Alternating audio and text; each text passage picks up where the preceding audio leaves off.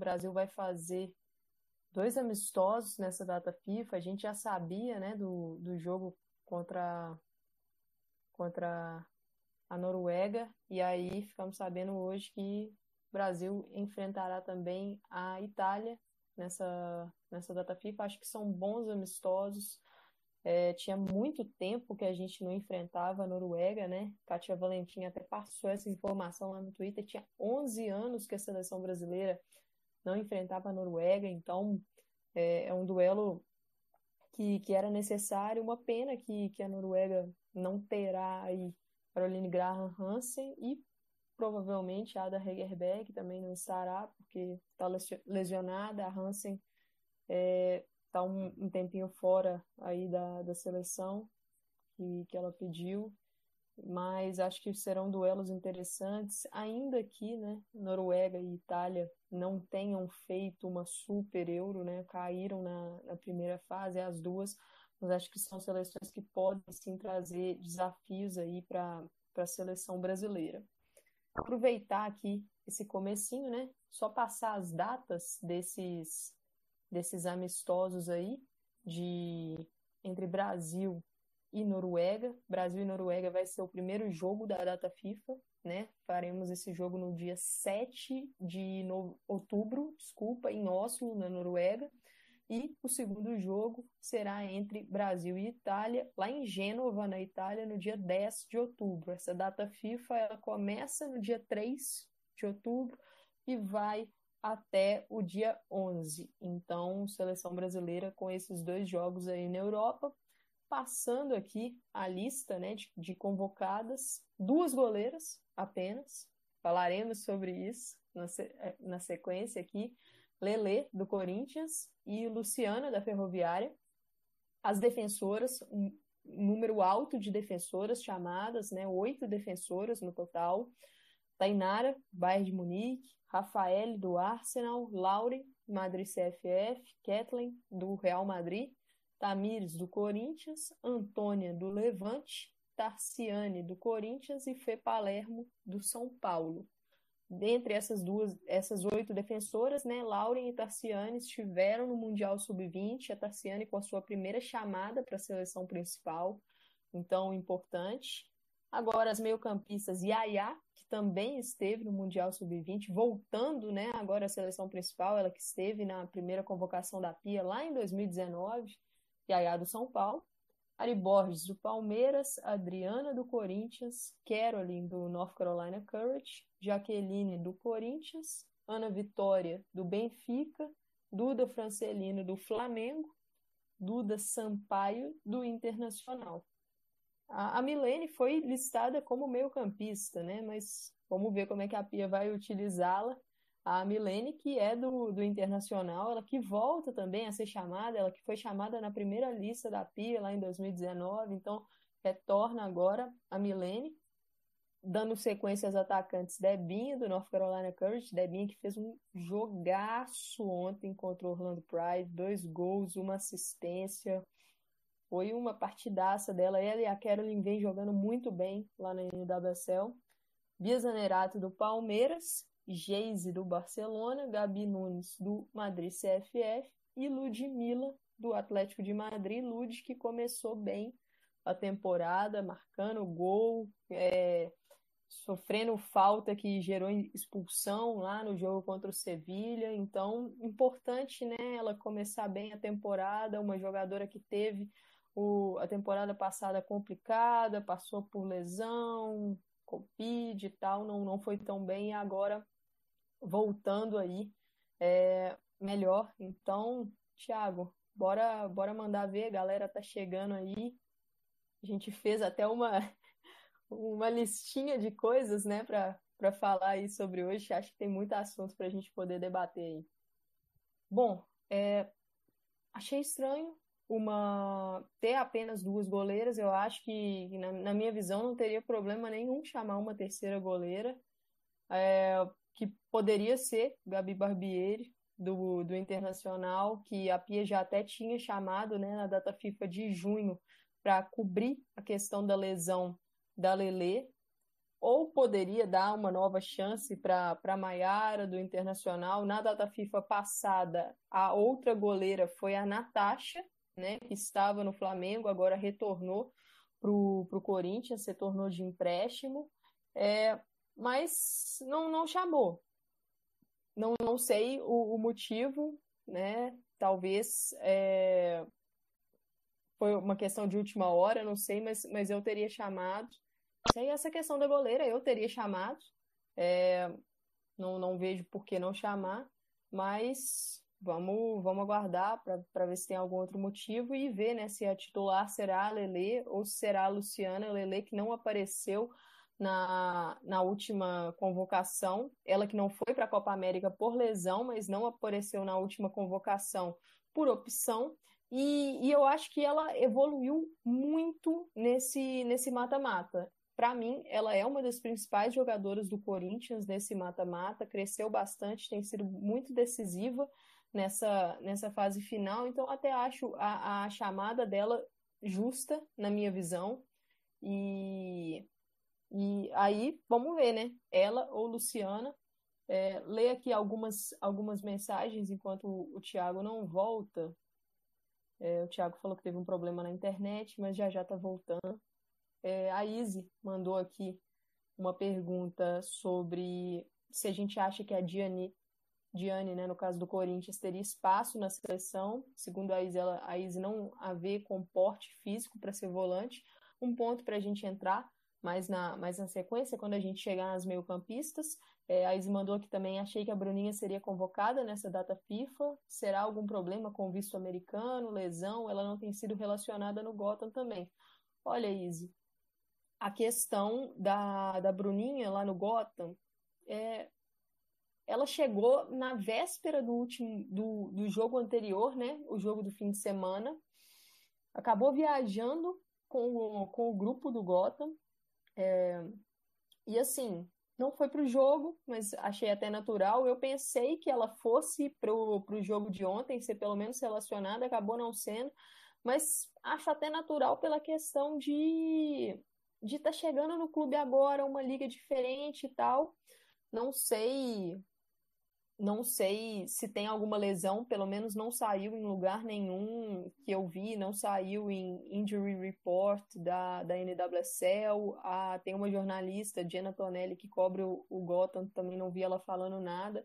Então é aguardar. Eu acho que foi uma questão de opção mesmo da Pia, que já tinha chamado oito defensoras, então a Bruninha seria ali uma nona Aí, é, acho que ela acabou não chamando ela que tinha falado né, na, na coletiva da última data FIFA que seriam duas, três ou quatro jogadoras da, da seleção sub-20 e, e aí chamou três, né? Então tá dentro do que ela falou. Acho que a Bruninha virá sim nas, nas convocações seguintes, alguma delas aí, mas acho que, que não foi nenhum motivo específico, não. A Izzy também mandou mais uma mensagem aqui, falando que, no geral, ela gostou da convocação, não teria levado a Duda Francelino nem a Luciana e acha que caberia a Maiara e outro, outro teste no meio-campo. Bom, Thiago tá de volta aí, Luiz Ferreira entrou aí, Luiz. Fica à vontade aí para participar do papo, para introduzir algum assunto. É... Recebi uma convocação, quase um, um decreto do Thiago, participa ou não te pago cerveja quando você vier a São Paulo. Foi nesse nível. é, ué. Aí não tem como recusar, né, Luiz? Pô, se você se recusa, se você me recusa um, uma passagem por Belo Horizonte, uns belos pratinhos mineiros, aí ia ficar complicado também. Aí ia ter que dar meu jeito. Pode, pode vir, só chegar aí.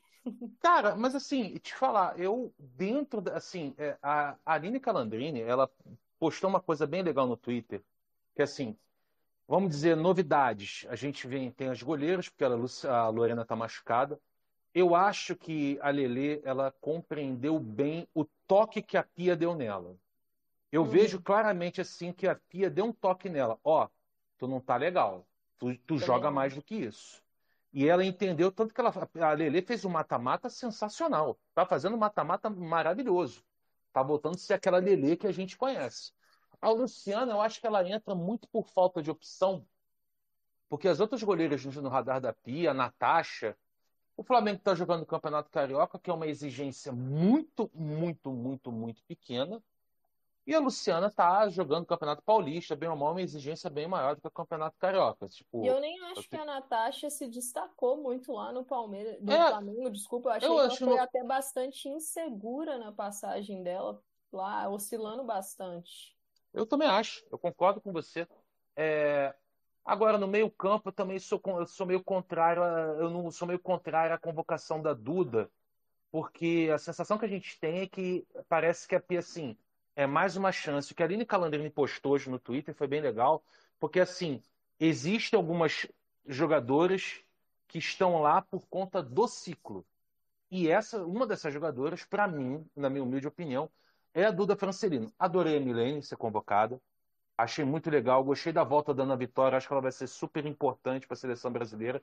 Curti muito as jogadoras do sub-20, sobretudo a Tarciane, a Laura, que eu acho que está muito mais experiente. Principalmente a Yaya, a, essa, sub, essa Copa do Mundo Sub-20 me deixou muito fã do futebol da Yaya. E se a, agora falando de esquema tático, se a Pia quiser repetir aquele esquema em que a Antônia fica mais recuada, fazendo o terceiro zagueiro, ela precisa de volantes fortes, que saibam jogar de costas e a Yaya, e a Yaya, isso é um cacófato maravilhoso. E a Yaya, ela mostrou que tem condição de jogar assim. Tanto que às vezes ela é quase uma meia, uma, quase mais uma, meia, uma jogadora de criação na seleção sub-20. Então eu acho que a convivência, a, a, a, é, a convivência com outras jogadoras da seleção principal, acho que vai fazer muito bem para essa galera da sub-20. Eu acho que a Bruninha estava na cara que ia ser chamada, ainda mais porque ela topou o projeto. Eu acho que a Bruninha ter topado o projeto ir para os Estados Unidos, para mim, é muito importante. E a gente tem aí eh, uma reposição para Antônia, ou até quem sabe. Não tem uma zagueira. A Catherine não está num dia legal. A Tainara não está num dia legal. Você pode botar a Antônia na zaga e trazer a Bruninha, voltar um 4-4-2, voltar alguma outra coisa. E isso já prevendo que a Bruninha vai crescer. Mas olha, eu vou te falar que convocação da seleção feminina, para mim, eu não teve muitas surpresas, a não ser esses pequenos toques que eu dei aqui. É, e assim, Luiz, é, Thiago, fica à vontade quando, quando quiser entrar no papo aí. Eu acho que foi uma, foi uma convocação coerente com, com o que a Pia vem, vem trazendo né, nessas últimas datas FIFA. E é, a coletiva dela foi muito boa, na minha visão. Eu tava até comentando com o Thiago em off que eu estava ouvindo ela de novo e vai ser uma coletiva para ouvir mais vezes, porque ela, ela deu muita informação lá, principalmente de coisas que ela está procurando de meio-campistas, do, do que ela está procurando do time de questão de equilíbrio. E, e uma coisa ela falou das jogadoras, né, vindas do, do sub-20, ela falou a necessidade de ter paciência, né, com elas, porque se errar uma vez, erros vão acontecer, e ela destacou isso. Não, não, é, não é o fim do mundo, é ter paciência, tentar de novo, que, que são jogadoras que é, em um ambiente de sub-20 elas podem render de uma forma, mas na seleção principal isso pode não ser é, a transição mais natural possível. Então. E há um detalhe também, Amandinha. É, o momento de errar é agora. Uhum. É amistoso. Sim. É assim, é, é, há que se colocar uma coisa na cabeça do povo. É, o momento de errar, de levar pancada, de pisar na bola, de cair com a cara na grama é agora. O momento de fazer lambança é agora. Testar não deu certo, vamos tentar outra coisa. É, amistoso é para isso, é para testar. Assim, você não vai querer chegar assim é, na Copa do Mundo, ah, nós ganhamos 20 amistosos, aí você sai na primeira fase. Não adianta de nada, sabe? Acho que amistoso é para isso, para você fazer a variação, tirar. É, eu, eu, escrevi no torcedores.com e eu fui contra muita gente, eu tomei pancada pra caramba por causa disso. É porque eu falei que os dois amistosos contra a África do Sul foram sim bons e foram úteis para ter respostas. Sim sabe? Para uma série de coisas que ela estava tendo. Aí muita gente, pô, mas a África do Sul, eu falei, bicho, para começar é campeão africano. Não é qualquer time. É. Agora, é, a seleção fez aquilo que tinha que ser feito. A seleção africana mostrou fragilidade, seleção brasileira, principalmente no segundo jogo, foi lá e amassou. Fez o que tinha que fazer. Agora, é, amistoso é para isso. E isso eu quero que muita gente tenha em consideração em relação a Lauren, a Bruninha, a Yaya, a Tassiane, a, todas as jogadoras que estão subindo sub-20, eu acho que isso tem que ter, é, a gente tem que ter muito em mente. É amistoso, elas vão errar. Você tem a certeza disso. E assim, essa questão do, do amistoso da África do Sul, é, muita gente reclamou, e é como você falou, a África do Sul, campeã africana, não é uma seleção qualquer, é uma seleção que, que ela não foi campeã africana por, por sorte, ela teve méritos para isso. E assim, fica parecendo que, que a seleção brasileira não fez amistosa contra boas seleções. Gente, nesse ano nós enfrentamos França, Holanda, Espanha, Suécia, Dinamarca. Cara, são ótimos amistosos. E aquela data FIFA era uma data FIFA que estava muito difícil porque estava no fim da, da eliminatória europeia, então estava muito difícil de encontrar esses adversários. Estados Unidos, por exemplo, já tinha amistosos definidos.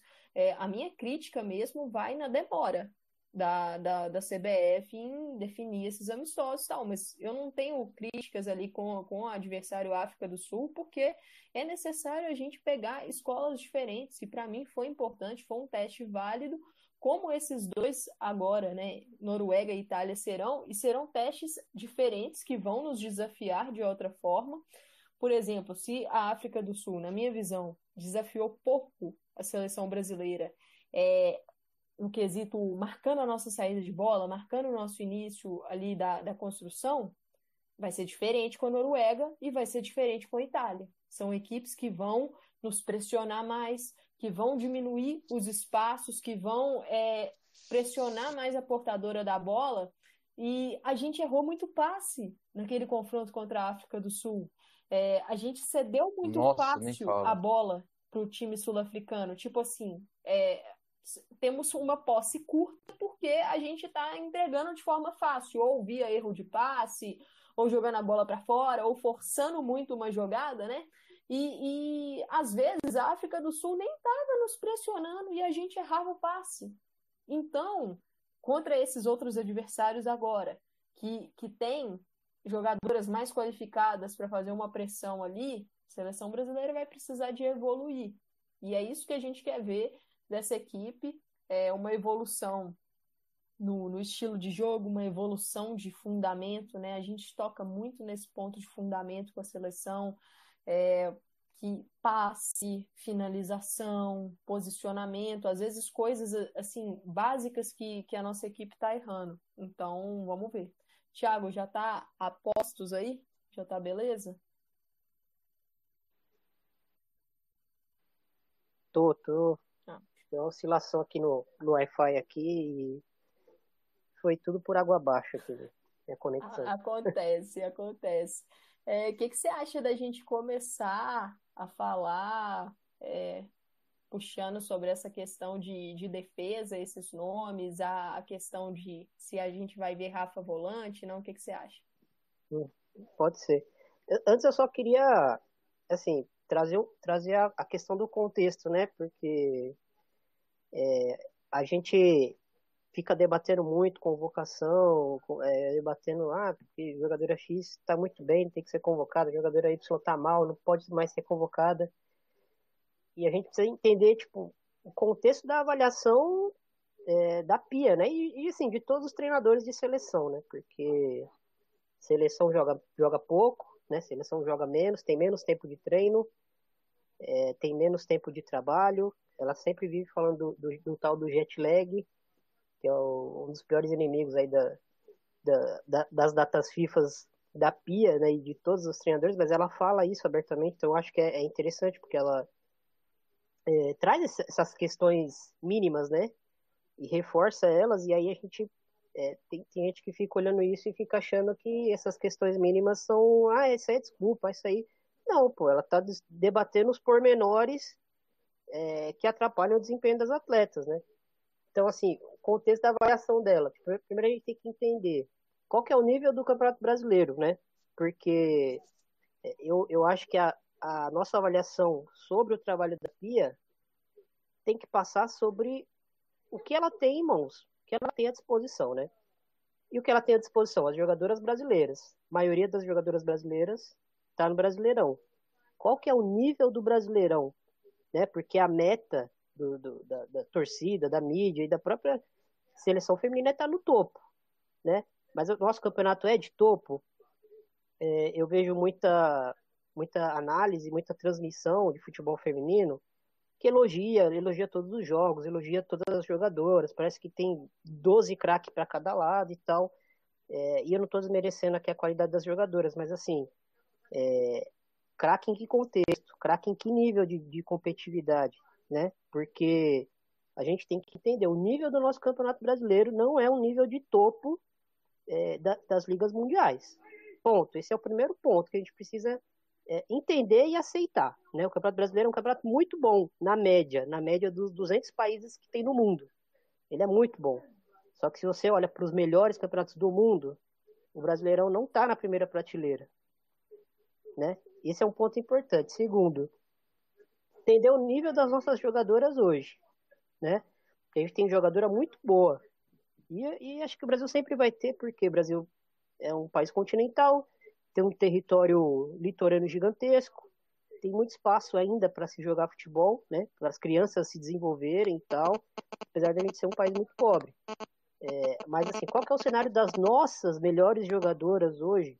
Das nossas 50, das nossas 100 melhores jogadoras hoje perante o cenário mundial? A gente tem é, hoje uma super centroavante de primeira prateleira, a gente tem uma primeira volante de primeira prateleira, a gente tem é, duas laterais de primeira prateleira do, do nível, nível mundial. Não estou falando, é, ah, eu gosto de X, gosto de Y. O Brasil tem um, uma oferta de jogadoras muito grande, né? É, mas eu acho que a gente precisa entender que, assim, tem jogadoras muito boas. Isso não quer dizer que a gente tem a melhor de cada posição ou as melhores de cada posição. Então, acho que isso é importante a gente entender também. Outra coisa, características. A Pia, ela vai montar o time de acordo com, com as ideias de jogo dela e de acordo com o que ela tem à disposição.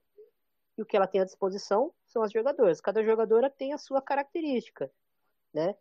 E, e qual a característica mais marcante da jogadora brasileira hoje? É romper. É, é, são jogadoras de, de espaços longos, né? Digamos assim.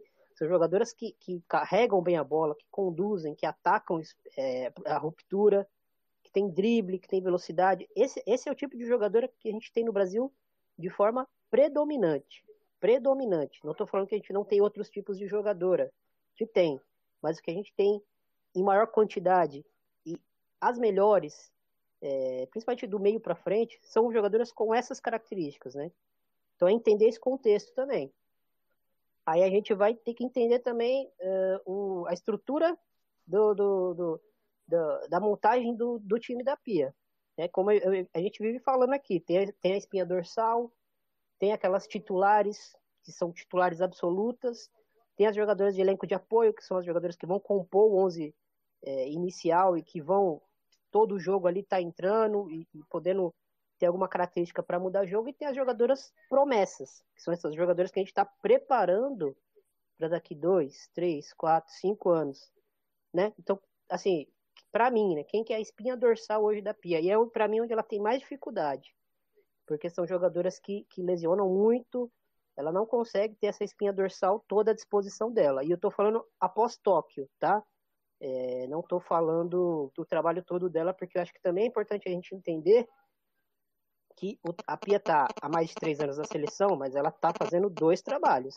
O primeiro trabalho dela acabou em Tóquio é, a, a CBF renovou com ela antes de Tóquio, já dando a, dando a entender que, ó, depois de Tóquio você vai poder reiniciar aquele outro processo lá, que é o verdadeiro processo de renovação. Né? Aí começa a renovação, é após Tóquio.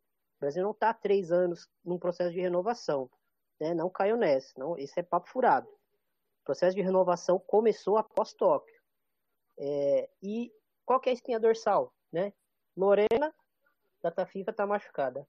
Rafael machuca com frequência, mas acho que é a nossa melhor jogadora na seleção. Se você tirar um recorte assim do, dos últimos 6, 7 anos, cara, acho que a Rafael é a jogadora mais consistente em alto nível que o Brasil tem. É, Antônia é uma jogadora super importante. Angelina se, se, tornou importante já perdemos ela com uma lesão de, de ligamento. A mesma coisa que aconteceu no ciclo anterior da Pia com a, a Luana Bertolucci acabou acontecendo agora é, com, com a Angelina, né? Chegou, se, se adaptou rápido, mostrou desempenho, competitividade, mostrou que, que tinha um espaço ali para ocupar e para crescer, e aí se lesiona. Um problema seríssimo, né?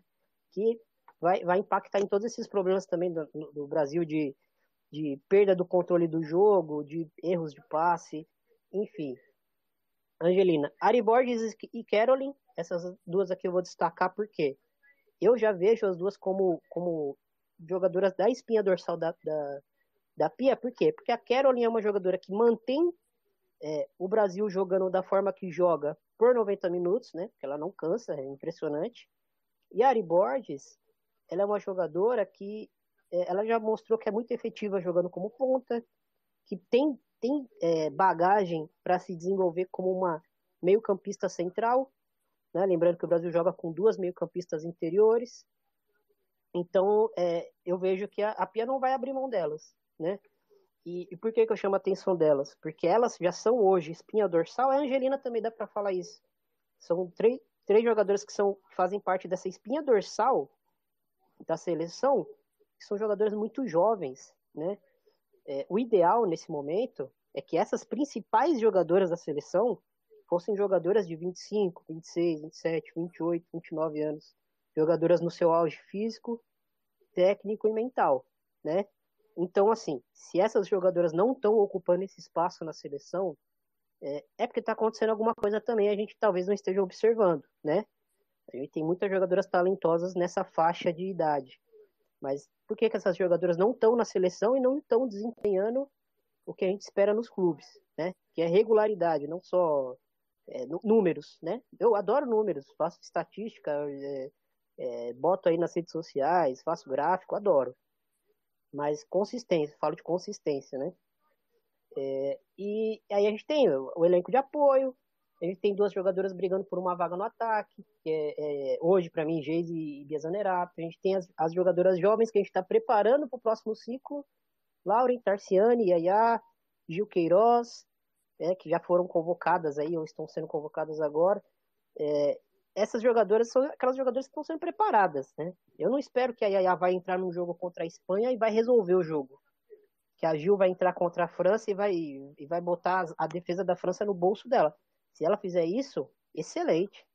Se ela não fizer, pô, mais, um, mais minutos que eu dei para ela e ela vai tá amadurecendo, porque no próximo ciclo, talvez seja a seleção da Yaya, talvez seja a seleção da Tarciane, da Gil Queiroz, né? Então, isso é preparar as jogadoras para o futuro.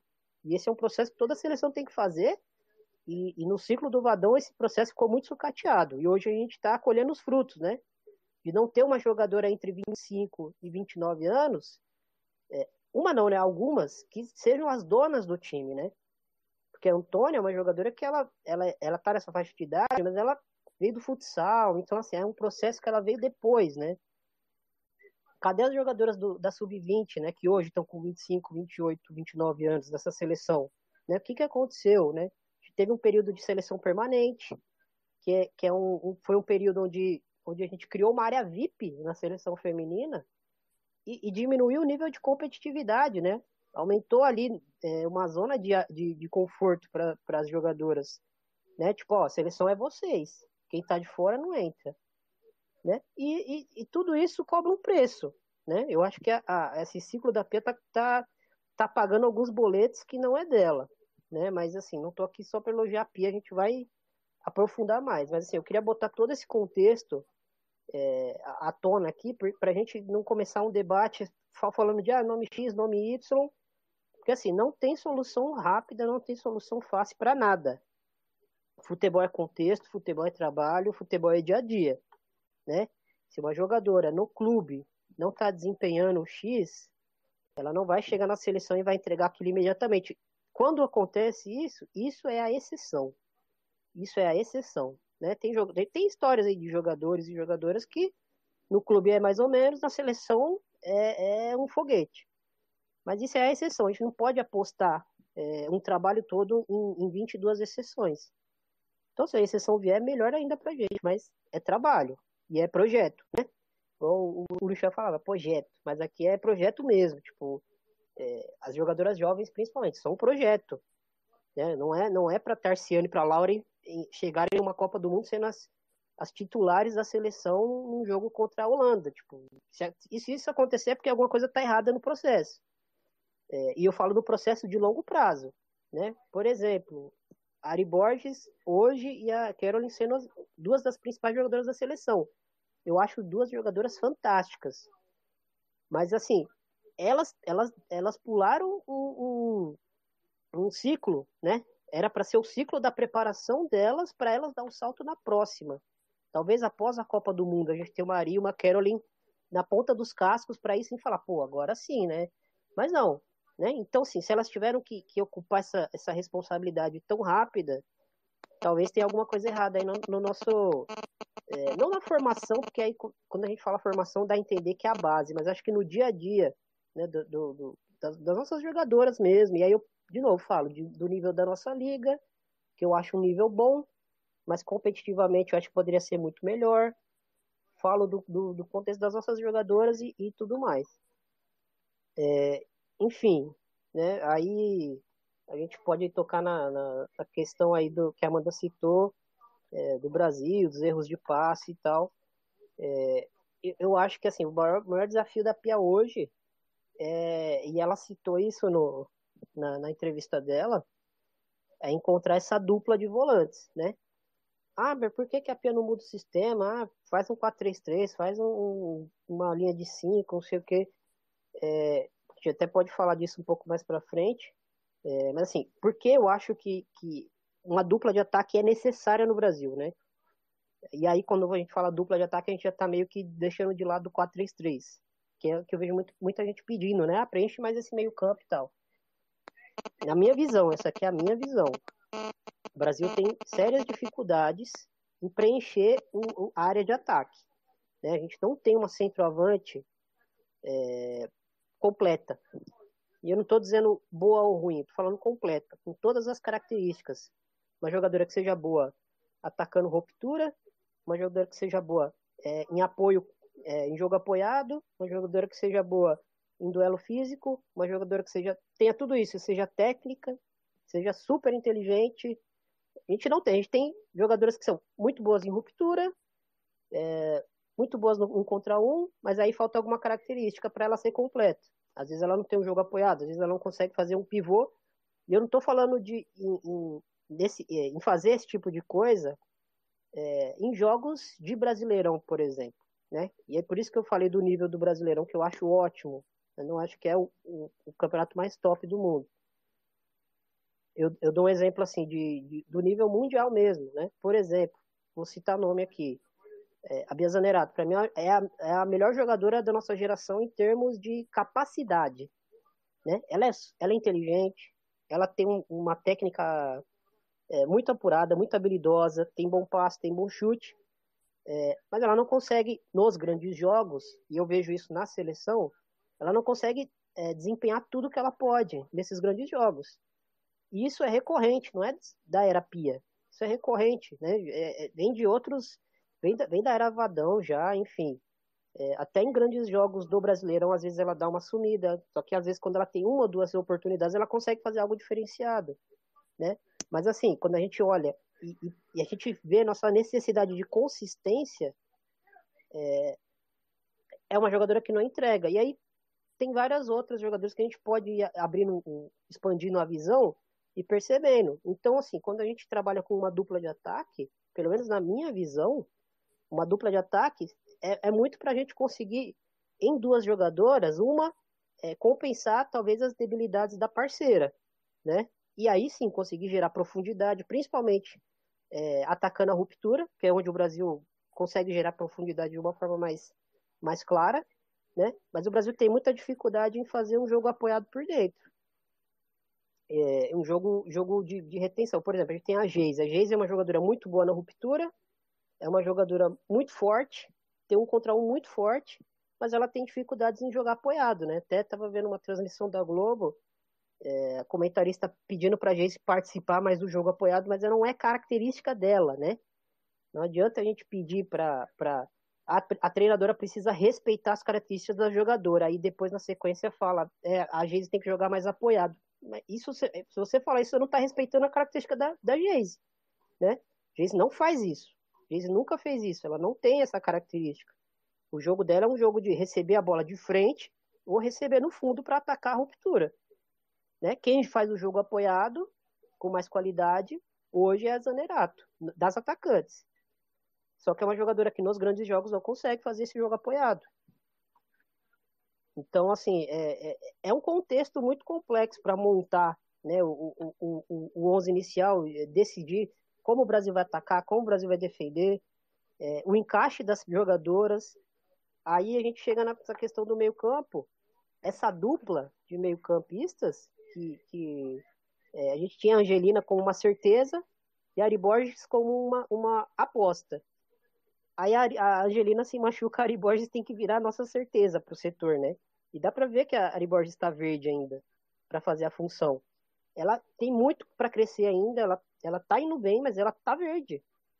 E a gente está com, com um meio campo é, de jogadoras verdes para é, já ir, ir, cobrando Copa do Mundo, cobrando medalha olímpica. Então acho que, que quando a gente fala de, de entender o nível da cobrança é um pouco isso também.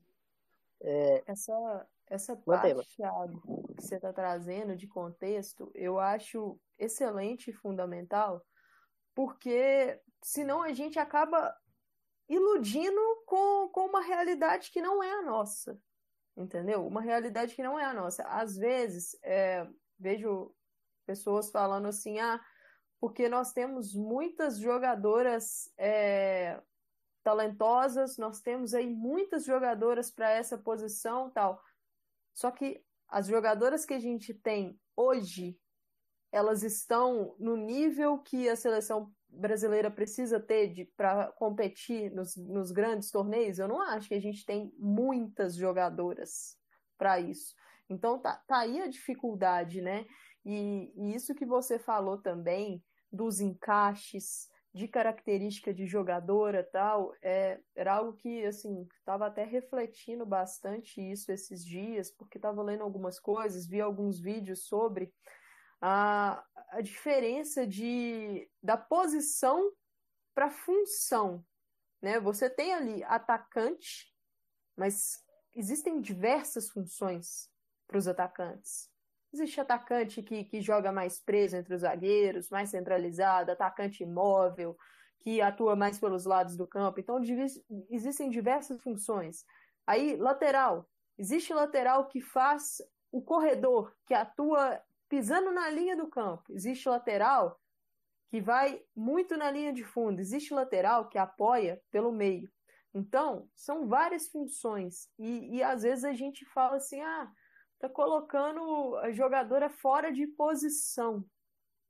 Mas qual é a posição? Qual é a função? Cada time tem uma, uma, uma forma de jogar. Não, não vai ter como aí é, todas as jogadoras atuarem exatamente da mesma forma como elas atuam no clube. Porque, gente, são vários clubes que cedem atletas para a seleção, só que é uma seleção só. Então a seleção tem a sua forma de jogar e, e às vezes a gente vê e fala assim, ah, vou dar o exemplo que, que você usou, né, da Bia Zanerato e da Geise, que elas são atacantes, mas são atacantes de características diferentes, né?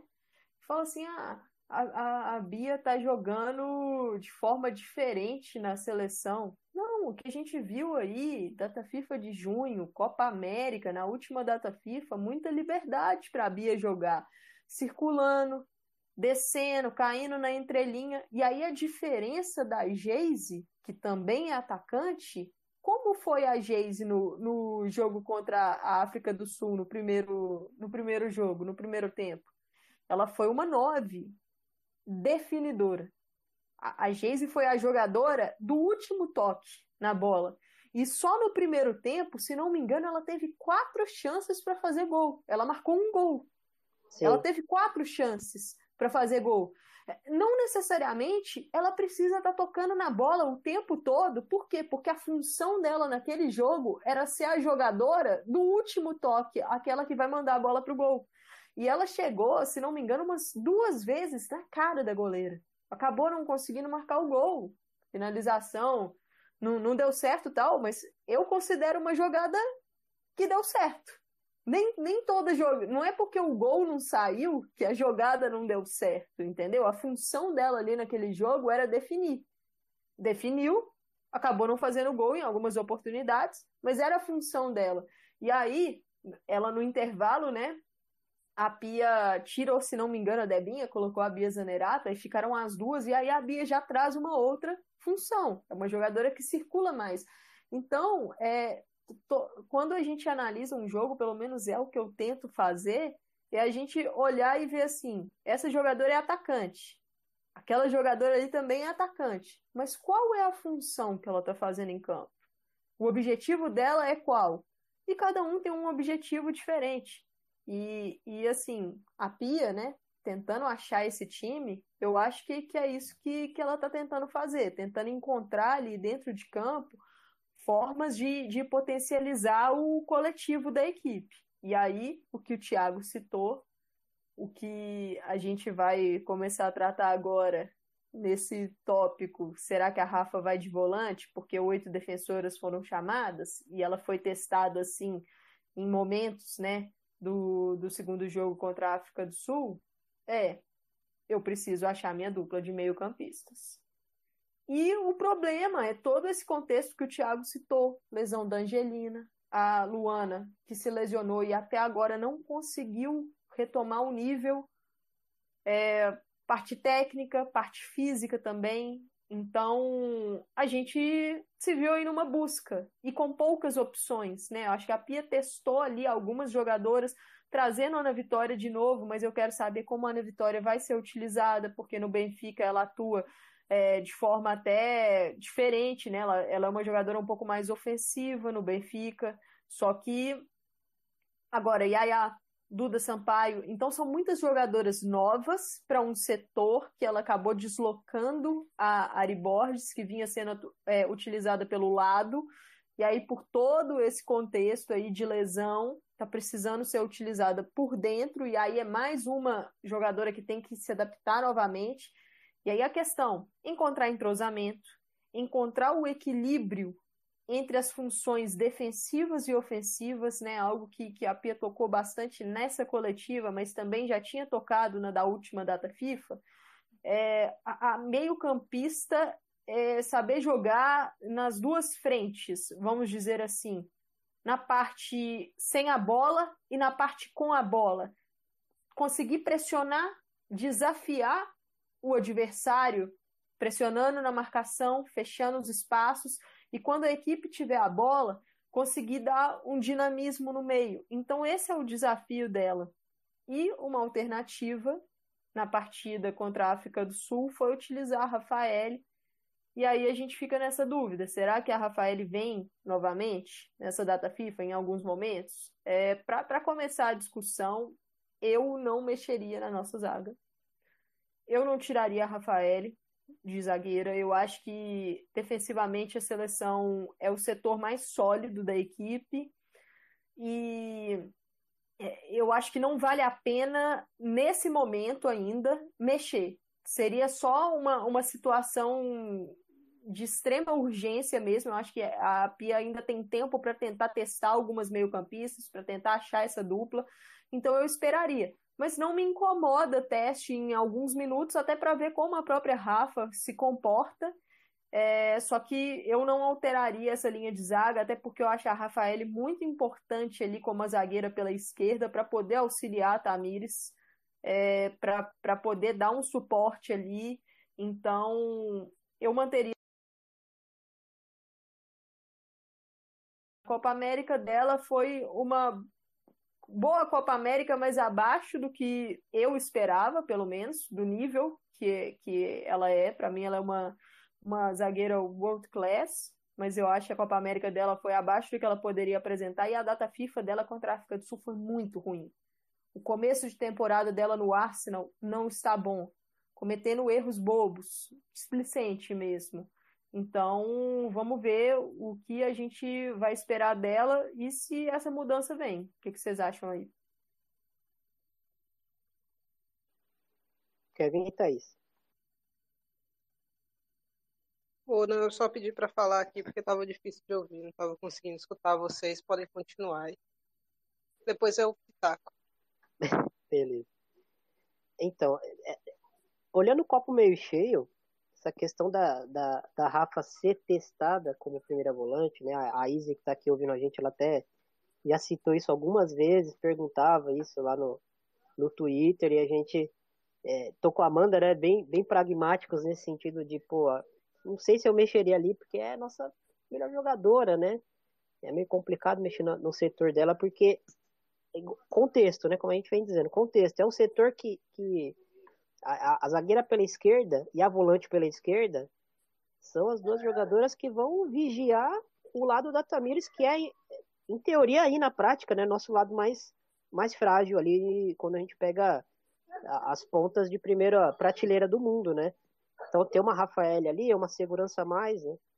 É, e aí a gente já tem essa, essa lacuna no meio campo de não saber quem vai ser a, a parceira da Ari, que, que era um teste e virou a titular, e aí você ainda vai e mexe na, na Rafa, é, é, é, é meio arriscado, mas olhando o copo meio cheio, a partir do momento que a, que a Pia se vê confortável para testar a Rafael como primeira volante, e eu entendo o teste por quê? Por causa da, da lacuna que tem no setor. Porque a Rafael tem características interessantes. Ela tem um bom passe.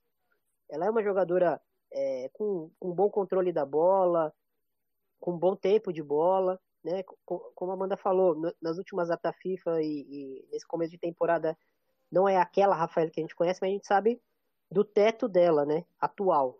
Então eu entendo ela por ali. Por ali. E, e, e também é uma mensagem que, que a Pia nos passa de que, ó, eu confio na Antônia, confio na Tainara e tô confiando na Palermo, né? Então é, essa, ela passa essa mensagem pra gente, tipo, vou mexer na Rafa aqui porque tô confiando nessas outras jogadoras. É, então acho que, que isso é, um, é algo interessante pra gente trazer.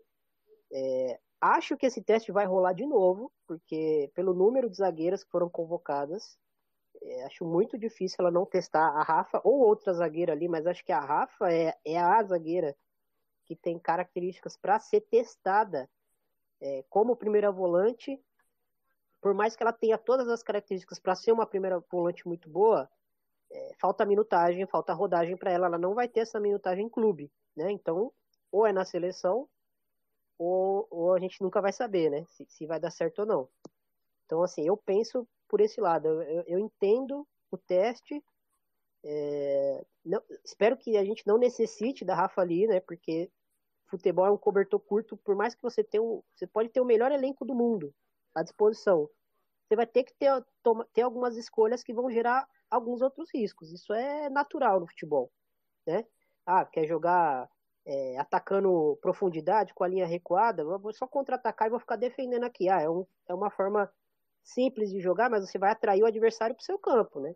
Dependendo do adversário, não é, uma, não é vantagem fazer isso. Ah, vou jogar com a bola no campo do adversário e tentando ter a posse. Você vai oferecer o espaço para o seu adversário atacar em velocidade, né? Será que seu adversário é bom nisso? Então, assim, futebol é escolha em qualquer contexto. Né? Não tem uma fórmula mágica para falar, ah, se fizer isso aqui com essas jogadoras, não tem como perder. Sempre vai ter. Isso foi algo que a Pia falou na coletiva de hoje, né? Ela falou que, que é o time saber a, a hora das coisas. Se vai contra-atacar, a hora de contra-atacar, se porque ela até cita que, que nós temos jogadoras, igual você chegou a falar quando você estava falando do, do contexto, que nós temos jogadoras valiosíssimas para o momento de transição, é, atletas muito velozes que atacam muito bem espaço, jogadoras de profundidade para poder aproveitar bolas nas costas da zaga tal, muito velozes. Só que é, é, a equipe precisa conseguir detectar no jogo se aquele momento é o momento do contra-ataque ou se é o momento de desacelerar um pouco e trabalhar um pouco mais a bola. E assim, o que eu inferi foi: ainda não sabemos fazer isso com é, a, vamos dizer assim, a constância necessária, né, de tomar as decisões corretas, e isso passa muito por, por essa formação, lógico, de, de meio campo, mas também passa pela percepção das atletas do jogo, né? Ô, Amanda, é, você, você tem muito mais é, bagagem do que eu para falar de NWSL, mas dos poucos jogos que eu assisti essa temporada com vocês lá na, na ZTV, deu para perceber que a NWSL é uma, é uma liga que tem muita troca de posse, né? Então é lá e cá, o time pega a bola e acelera, outro time pega a bola e acelera, geralmente, né? Não, claro que não todas, nem todas as equipes são assim. É, e, e, é, e é um campeonato onde tem muito espaço para transicionar, né? O time pega, acelera, seja tabelando em velocidade ou seja conduzindo. Geralmente é tabelando. Mas tem algumas jogadoras na, na, na liga que gostam muito de conduzir a bola, a própria Caroline, a Debinha é, enfim, outras jogadoras até americanas, né, a Rodman. Mas é, o, o, que me parece é que a seleção brasileira, é, há quem fique comparando a seleção brasileira com, com, com futebol sueco, já, a gente já fez um fio desmistificando um pouco isso, porque é, é, é, é aposta no estereótipo, né? Porque não tem nada de, de, futebol sueco. Futebol sueco é futebol, né? Não tem, ah, ah, esse aqui é o futebol sueco dos anos 2000. Pô, então então explica o que é o futebol sueco dos anos 2000, porque pode ser o mesmo do futebol alemão, o mesmo do futebol inglês, né? Tipo, fica parecendo que o termo sueco é, é para depreciar, como se a Suécia fosse uma equipe fraca no futebol feminino, né? Tipo, tem vários enganos nessas afirmações aí. Mas enfim, a seleção brasileira me lembra muito as equipes da NWSL. Né? Não sei se você concorda, lógico, não em tudo, mas é uma equipe que gosta, gosta de ter campo e gosta de acelerar e, e por mais que a, que a Pia esteja ali tentando, é, segundo ela, né, é, ter, ter um controle do ritmo do jogo e do ritmo das jogadoras um pouco maior, é, tá muito no DNA, DNA das nossas jogadoras, né? Tá no DNA da, da Ari Borges procurar um passe pifado, tá no DNA da, da Debinha, da, da Carolyn, é, receber a bola e já chamar um contra um, já acelerar, já buscar uma tabela para progredir, para avançar tá muito no, no DNA do, do, das nossas laterais buscar esse passe mais longo paralelo à linha, porque sabe que vai ter uma jogadora de velocidade ali que vai buscar essa bola e vai achar um contra um. Então isso, isso é característica do, do futebol brasileiro, gente, é verticalidade, né?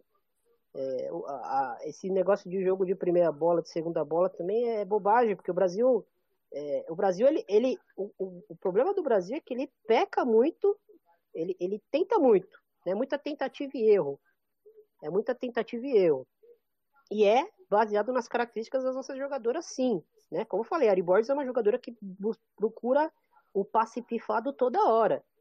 Ela não é ainda, pode se tornar ser, mas ela não é ainda aquela jogadora que vai lá perto das zagueiras, recebe a bola, inverte o jogo, vai perto da zona da bola, recebe a bola, vira o jogo para outro lado e fica ali mexendo é, a defesa adversária até alguém achar ou ela mesma achar esse passe para infiltrar.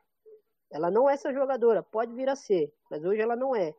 E ela é a nossa é, é a nossa meio-campista, ah, mas pô, tem outras jogadoras para testar no setor ali, não sei o quê. Para mim, né, minha opinião, no nível competitivo da, da Ari Borges, não vejo tanta oferta de jogadoras assim no setor. Tem jogadoras que conseguem fazer esse controle é, do ritmo do jogo melhor do que a Ari Borges, mas não vejo é, competindo no nível que ela compete, principalmente contra as grandes seleções, né? E aí a gente volta de novo para o nível do futebol brasileiro, que, de novo, falo, eu acho o nível do Brasileirão muito bom. Poderia ser melhor, muito melhor. Acho bom quando a gente compara com 200 países no mundo, tem 200 países no mundo. Então, se você comparar a Liga do Brasileirão, tá da metade para cima com certeza. Agora, quando a gente olha para o topo das melhores ligas, quando olha para as melhores seleções, ainda é um jogo um pouco lento, ainda é um jogo que, que, que se dá muito espaço para a jogadora pensar.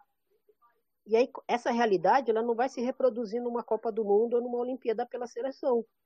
Então, é, é questão de estímulo. Se a jogadora não está sendo estimulada a enfrentar esse tipo de desafio diariamente nos treinos é, e nos jogos, principalmente do Brasileirão, quando chega na seleção, ela está numa realidade que não é a dela atual.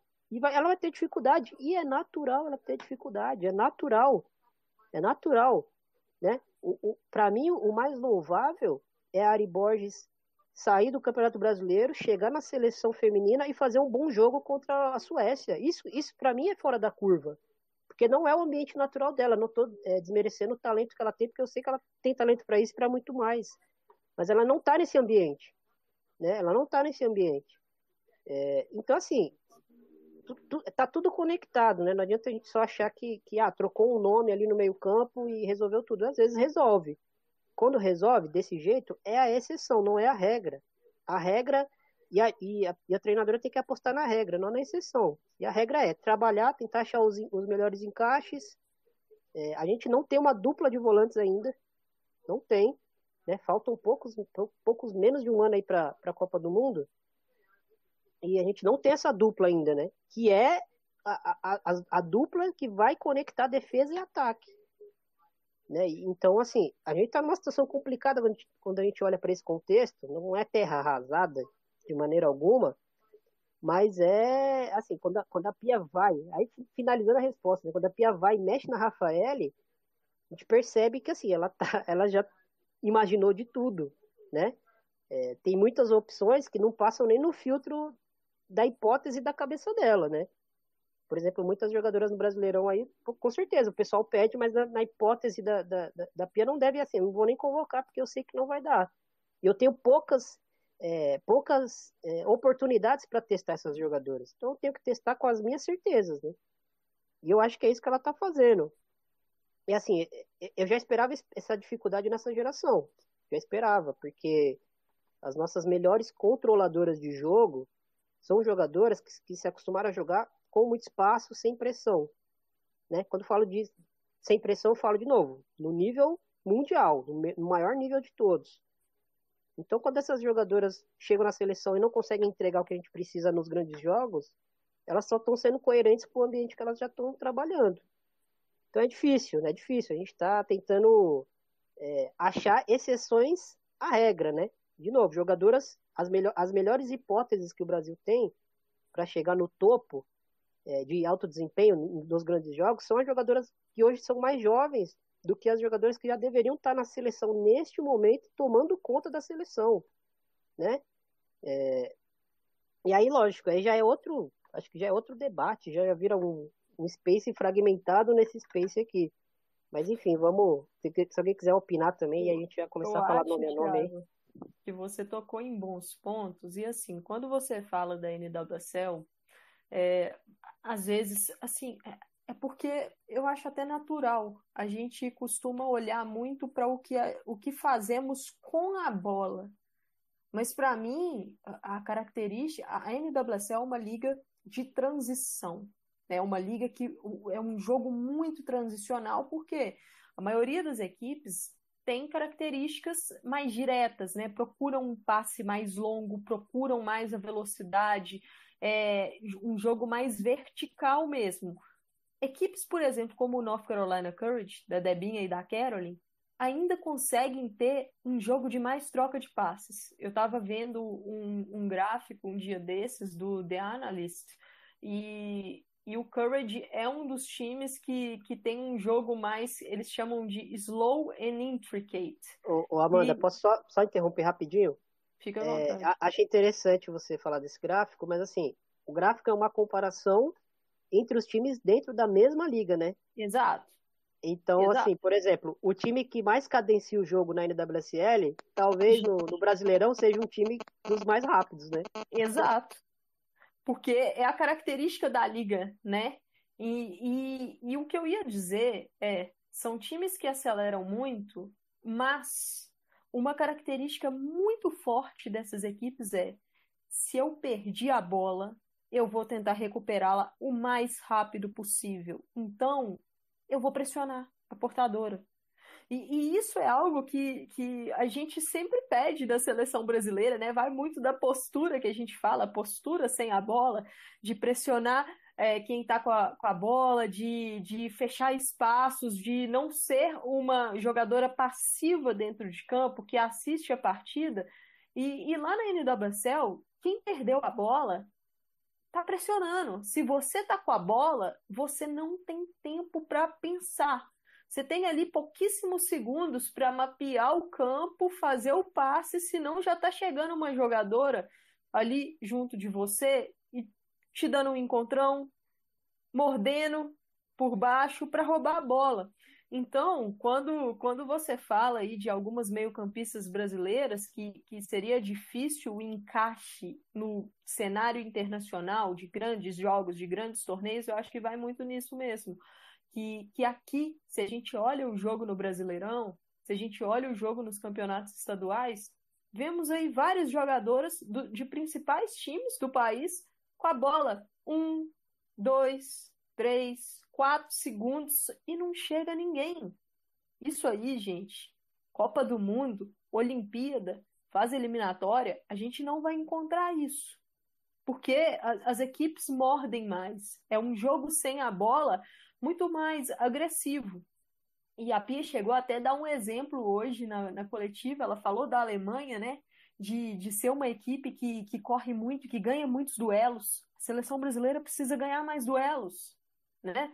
Porque, é, lógico, temos que melhorar o nosso ponto de entregar muito fácil a bola para o adversário, mas se a gente está entregando a bola fácil para o adversário, a gente tem que recuperar essa bola. Então, formas de recuperar a bola: diminuindo espaços, chegando junto para pressionar a portadora e ganhando duelos. Coisas que, que às vezes a gente não consegue manter de forma constante em uma partida. Por quê? Porque vira chavinha, nossa jogadora fica passiva. Então, é, isso faz parte do contexto que, que o próprio Thiago falou aí. A gente tem que analisar a seleção brasileira por o contexto que temos pela nossa realidade atual. Não adianta a gente achar que, que nós temos aqui é, atletas para poder fazer um jogo baseado em posse de bola. Digo isto contra grandes adversários. Contra a África do Sul, gente, é uma coisa. Por quê? Porque a seleção sul-africana ela nos esperou. Ela marcou a seleção brasileira lá no seu campo, esperando a seleção jogar, mais postada. Então ali era natural a seleção ter um pouco mais de posse. Agora, França, Espanha, Inglaterra, Estados Unidos, essas equipes não vão nos esperar. Essas equipes vão nos pressionar. Então, para a gente ter um jogo duelando posse contra esses times, a gente precisaria ter ótimas passadoras. E a gente não tem. A gente está errando passe em jogo contra a África do Sul sem ser pressionado. Então, a gente tem que melhorar em fundamentos para que possamos jogar de uma forma um pouco mais propositiva. Isso, na minha visão, lógico, isso não é regra, é o que eu penso quando eu vejo as características das nossas jogadoras. Então, é, Itália e Noruega, por exemplo, são equipes que também erram seus passes, mas são equipes que vão nos oferecer desafios em, sem a bola, vão nos pressionar mais. A gente vai precisar ter ali uma atenção para não perder a bola em zonas perigosas. A, a Pia chegou a falar algo hoje que eu achei muito interessante, é em que zona a seleção brasileira vai recuperar a bola? Porque isso faz toda a diferença. Se a gente recupera a bola perto do gol do adversário, se a gente recupera a bola no meio campo, ou se a gente só vai recuperar a bola perto da nossa área de defesa. Isso faz toda a diferença. Então, é, isso vai muito da, do encaixe né, das nossas jogadoras e, e também da, dos desafios que a outra equipe faz. Então, é, isso tudo faz parte do contexto. Acho que algo que eu e o Thiago a gente já estava conversando, né, da necessidade da gente gravar um, um, um episódio aí é, de podcast, entrando mais nesse ponto da realidade de peças que a gente tem hoje para fazer cada função. Então vai ser algo que a gente vai aprofundar mais. Aí agora vamos voltar um pouquinho para os nomes aí que foram convocados e, e aí a gente vê o que esperar né, dessa, dessa data FIFA. É, de novo, para quem está entrando agora tal, eu tô Amanda, eu sou Amanda Viana, estou aqui no perfil do PFF, né? Aí estamos aí com o Thiago Ferreira, Thais Viane apareceu aí também. E algo que a gente falou, né, quando trouxe os nomes aí da lista, retorno de algumas jogadoras, Lele retornando, para mim, é um acerto. Acho que ela vem fazendo um mata-mata muito bom pelo Corinthians. E aí um retorno que chama a atenção, que é o retorno da Ana Vitória. Ela que ficou ausente da última data FIFA. E eu achei um super alerta para ela, porque uma carência no meio-campo, e ela é uma jogadora de meio-campo, ainda que no seu time jogue um pouco mais avançada, ela é uma jogadora de meio-campo. Ficou ausente ali naquela oportunidade, eu achei um erro da Pia. E agora ela volta, ela começou muito bem a temporada pelo Benfica. E o que, que você acha, Thiago, desse retorno da Ana Vitória? Em qual faixa do campo que, que você acha que ela vai atuar? Você acha que ela vai atuar por dentro mesmo?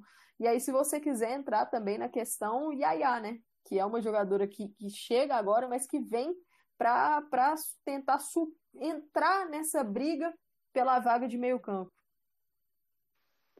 É, só rapidinho sobre a Lele, é, acho que, que a Lele, assim, minha visão sobre as nossas goleiras, né? A gente tem goleiras que conseguem fazer defesas muito difíceis, né?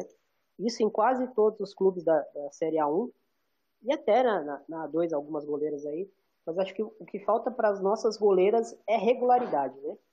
A Lele é uma que mostrou nessa fase de mata-mata que quando ela tá bem, ela consegue fazer coisas é, incríveis, né?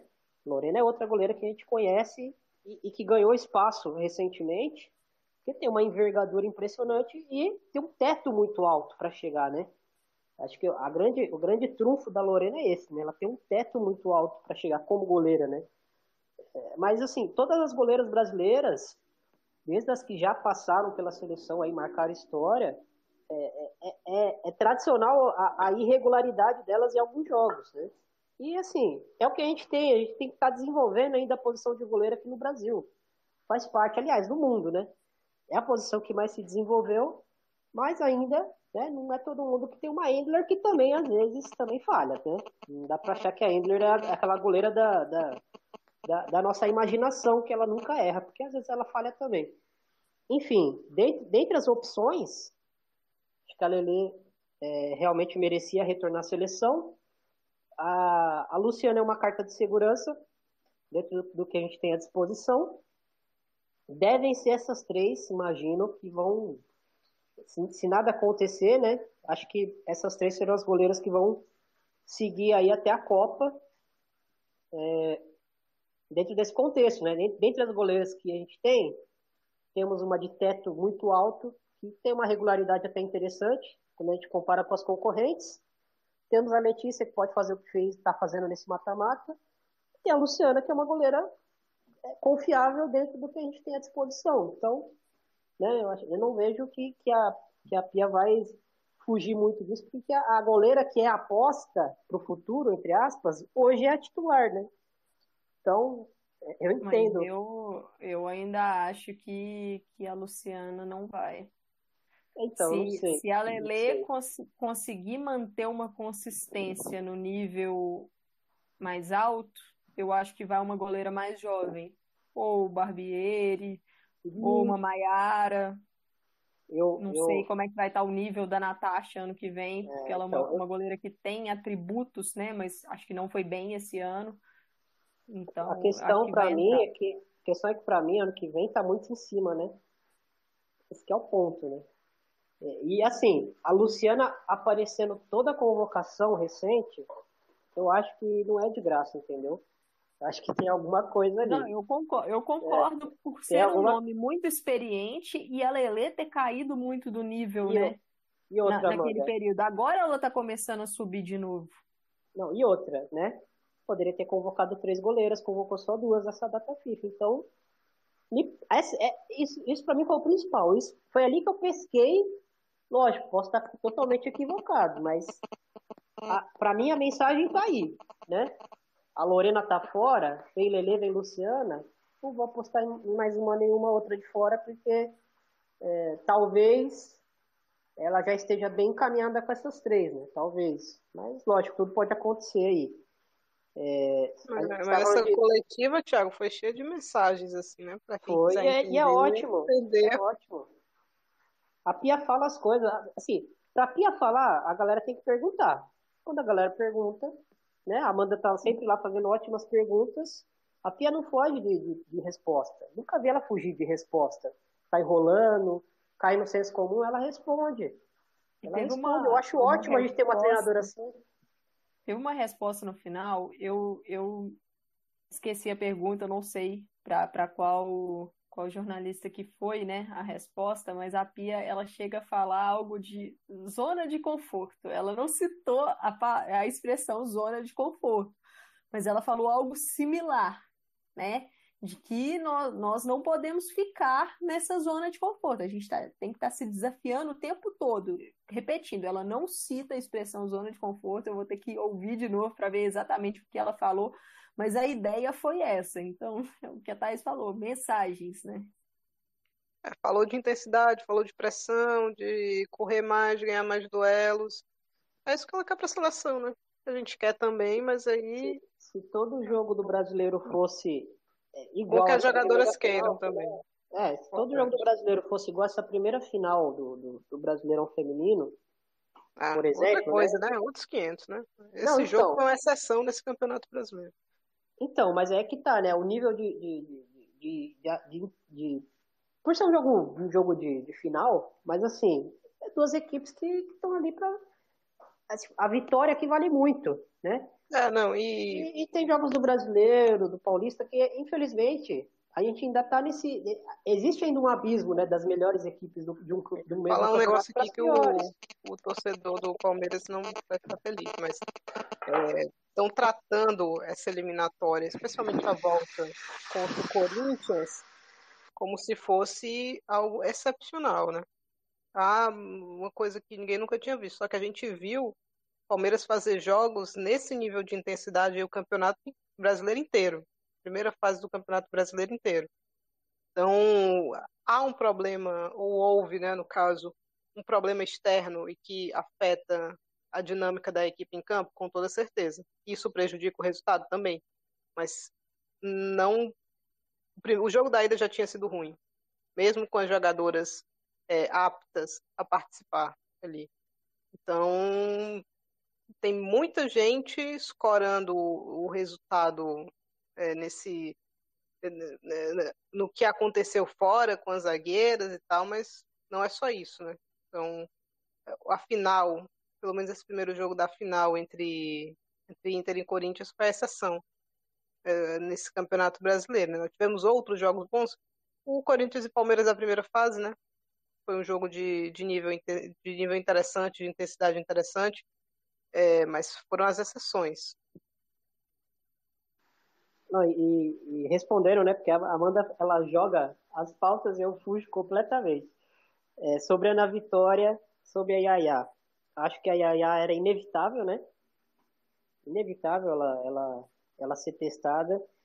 É, a questão da Yaya é que ela, como meia atacante, ela tá mais pronta do que como uma, uma meia interior, né? Que é uma volante, né? Como a gente costuma dizer aqui no Brasil, e na seleção seria uma volante. Mas assim, acho que ela tem um teto muito alto para se desenvolver, fez um mundial muito bom, para mim foi a melhor jogadora do setor desse Mundial, dos jogos que eu vi, pelo menos. É, e, e, acho que, que o teste é, é mais do que bem-vindo. É, com relação à Ana Vitória, uma jogadora é, jovem também, é, tá, tá na Europa há algum tempo, né? Portugal, tudo bem. É, vejo nela versatilidade, vejo nela é, uma estrutura corporal interessante, né? não é uma jogadora é, super alta, com uma imposição física extrema, mas ela é dinâmica. Né? Acho que ela consegue ser uma jogadora bem equilibrada quando é, quando é utilizada como volante. Está é, pronta para ser titular da seleção hoje?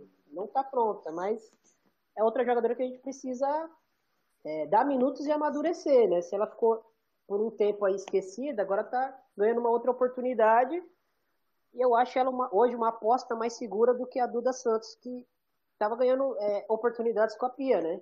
Não estou aqui comparando quem é melhor quem é pior, tá? Estou falando que eu acho que ela é uma, uma opção mais confiável, né? Porque ela joga numa liga que tem mais jogos, é, ela faz jogos de Champions League aí é, invariavelmente, né? enfrenta as grandes jogadoras. Aqui no Brasil, ela, ela saiu do, do Corinthians titular, né? Tem gente que talvez não lembre dela, mas ela era, ela era titular junto com a Zanotti no meio-campo do, do, do, Corinthians, acho que em 2018, se eu não me engano. E é uma jogadora que tem, tem muito para se desenvolver ainda. Acho uma jogadora muito interessante é, para se apostar no setor. Pode ser ponta, não gosto dela jogando como ponta, gosto dela menos ainda jogando como lateral direito, onde ela já foi utilizada no Benfica nessa, nesse início de temporada. Mas ela de fato é uma jogadora que tem um nível de versatilidade interessante. Né? Ela pode ser é, uma, uma meia atacante é, mais, mais vertical mesmo, né? não é muito de, de, de, de, construir jogo curto, né? Uma jogadora que vai atacar a área. E como volante, ela pode ser uma jogadora interessante para ser desenvolvida ali também.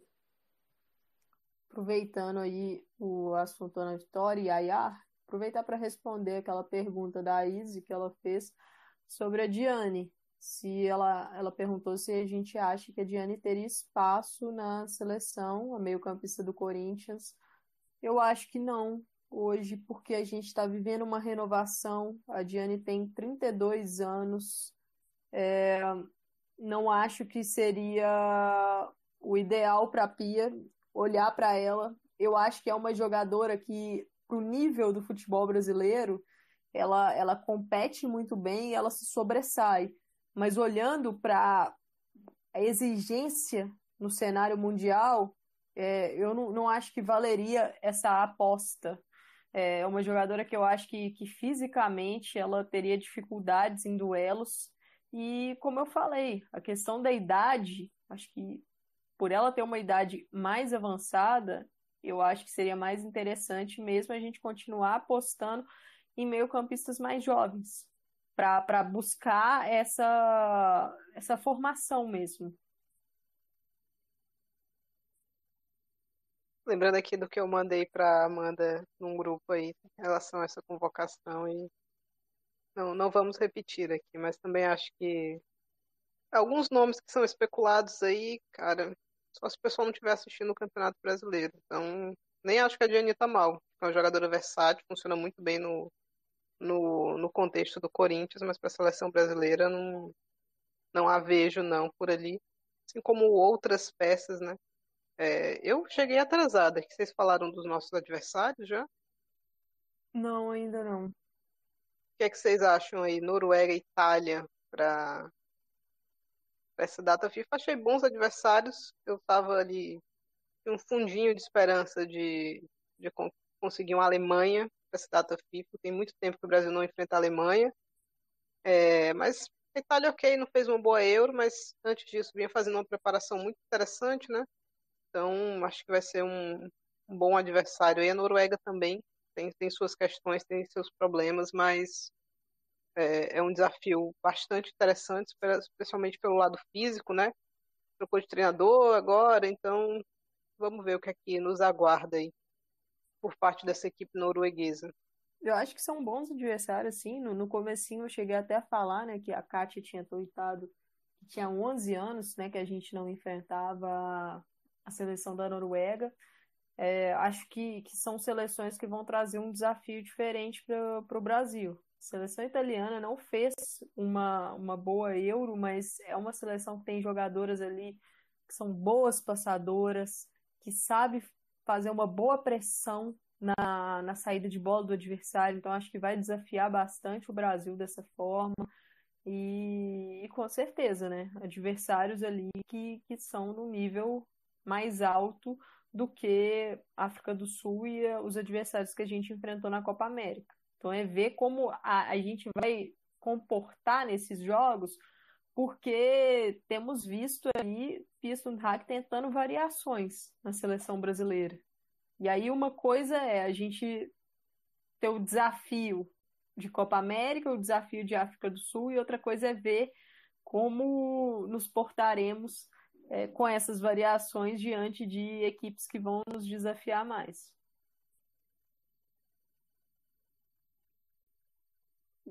O Thiago chegou a mencionar rapidamente a, a Duda Santos, né? E além da Duda Santos, outras jogadoras acabaram ficando de fora. A Micaele não voltou, a Letícia Santos ficou de fora e a Gabi Portilho também ficou de fora. É... A maioria dessas aí esperado, né? A maioria Exato. Dessas e, e assim, acho que até o caso da Portilho era esperado, não, não por mim, mas pelo que vinha acontecendo, né? uhum. né? Era uma jogadora que praticamente não ganhava minutos. Exato. E eu achava isso estranho. Eu daria mais minutos para ela, mas o fato dela não estar tá ganhando minutos, acho que alguma coisa um dela ali não né? agradou. Né? É um indicativo, um indicativo que ela estava perdendo espaço ali, né? É, então, vamos, acho que a Portilho dessas aí que você falou, a, a Portilho é que tem mais possibilidade de voltar a essa seleção Exato, aí. Também acho. É, acho até que deve voltar em uma outra convocatória aí.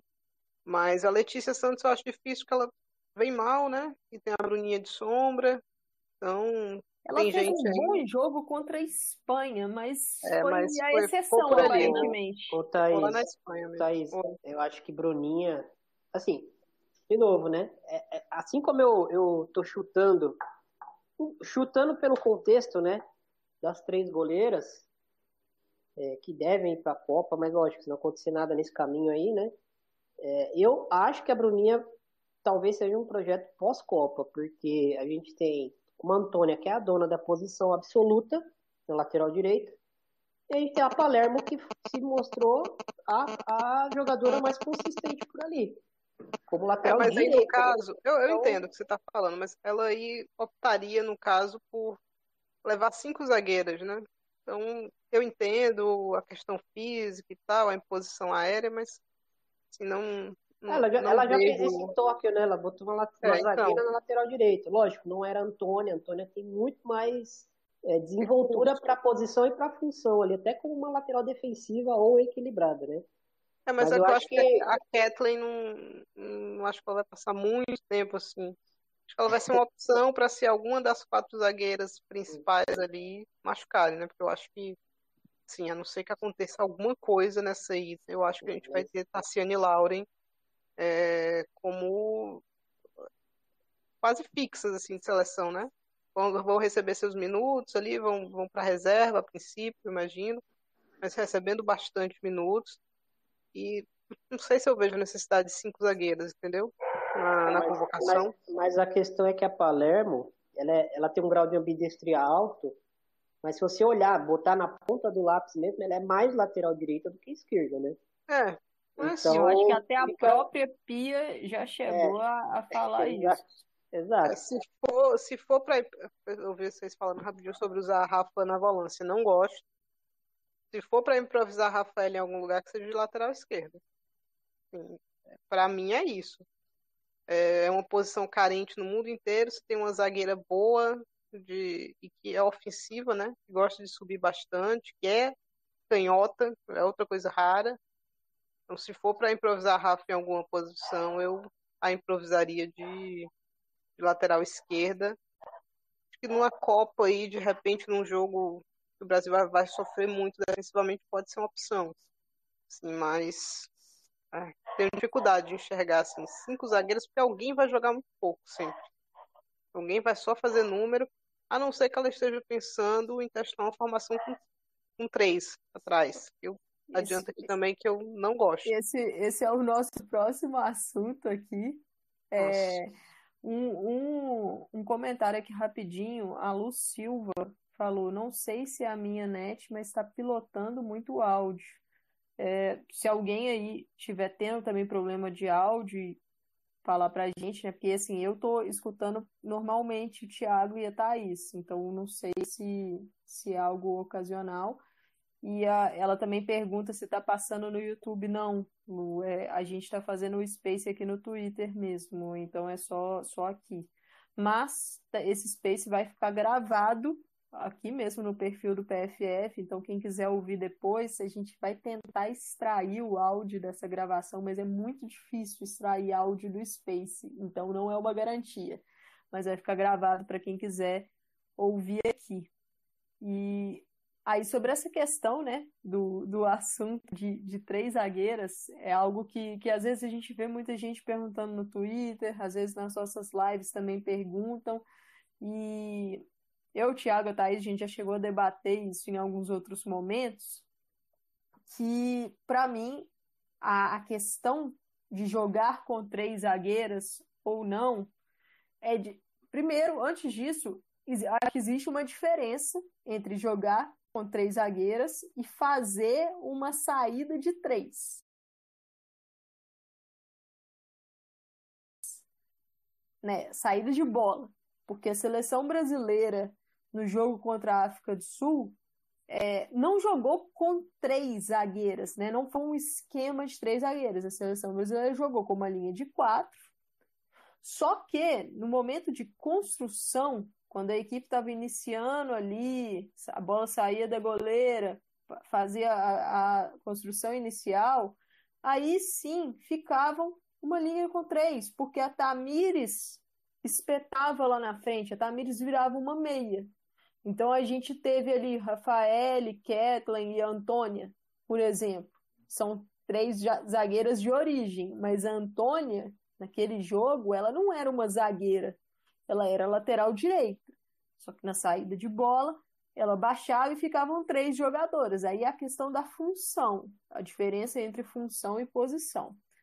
E aí, entrando nesse ponto, né, de, de três zagueiras, zagueiras mesmo, por que, que eu acho difícil esse sistema acontecer na seleção brasileira hoje contra grandes adversários? O, o, o ponto aqui sempre tem que ser grandes adversários, porque é o que a gente vai enfrentar em fases agudas de Copa do Mundo, de Olimpíada e tal. Porque eu acho que a gente não tem consistência defensiva para isso. Porque eu acho que a nossa parte tática, é, de, de posicionamento, de compreensão tática, de, de postura sem a bola ainda é deficitária para conseguir suportar um sistema de três zagueiras, porque esse sistema ele requer muito treinamento, ele requer muita sintonia da equipe, compactação, cobertura, porque são três zagueiras atrás e um sistema que pode ter quatro jogadoras à frente ou cinco jogadoras à frente. Então, as atletas que vão fazer as alas é, não adianta, na minha visão, a gente pôr uma Caroline, por exemplo, de ala direita, porque ela não vai conseguir o tempo todo fazer aquele corredor baixando para defender uma linha de cinco e subindo para atacar. Eu acho que ela não tem essa característica e a gente estaria é, tirando algo dela.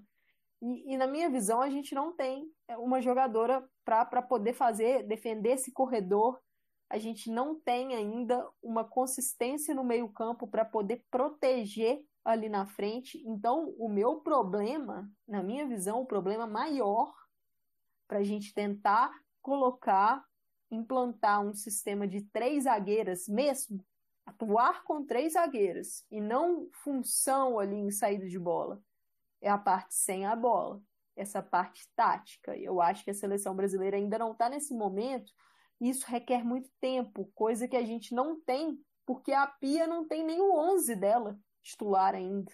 Ela tem algumas jogadoras-chave, mas ela está procurando ainda meio-campo, ela ainda está procurando dupla de ataque.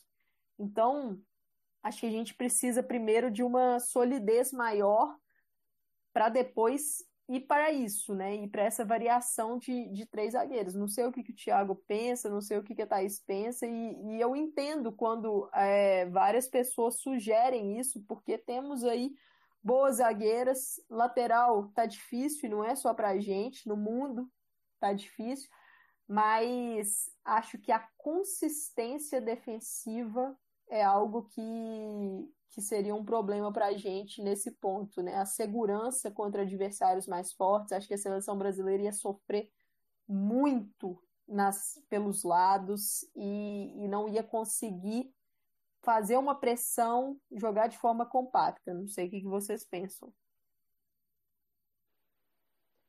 É... Pode, pode ir, Thiago. O meu é só. Segura esse rede. É, tanto o 4-3-3 quanto, quanto o, o 3-5-2, né? Lógico, de, depende muito de quem vai estar em campo, de quem que é a oposição, né, o adversário.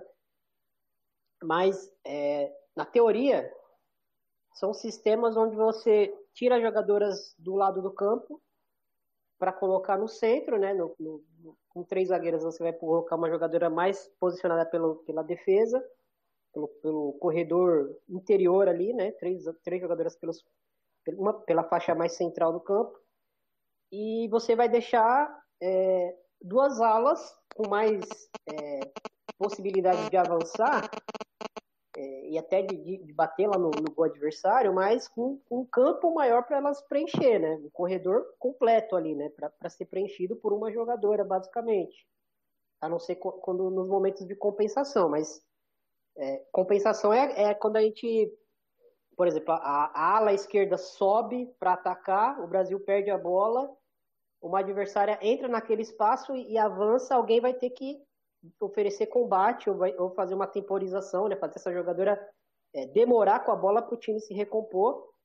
É, então isso é uma recomposição, é uma compensação no caso, desculpa. Isso é uma compensação. Então vai, mexe com todo o, o, o, o, contexto do time no campo, né? Não é só algo tão simples.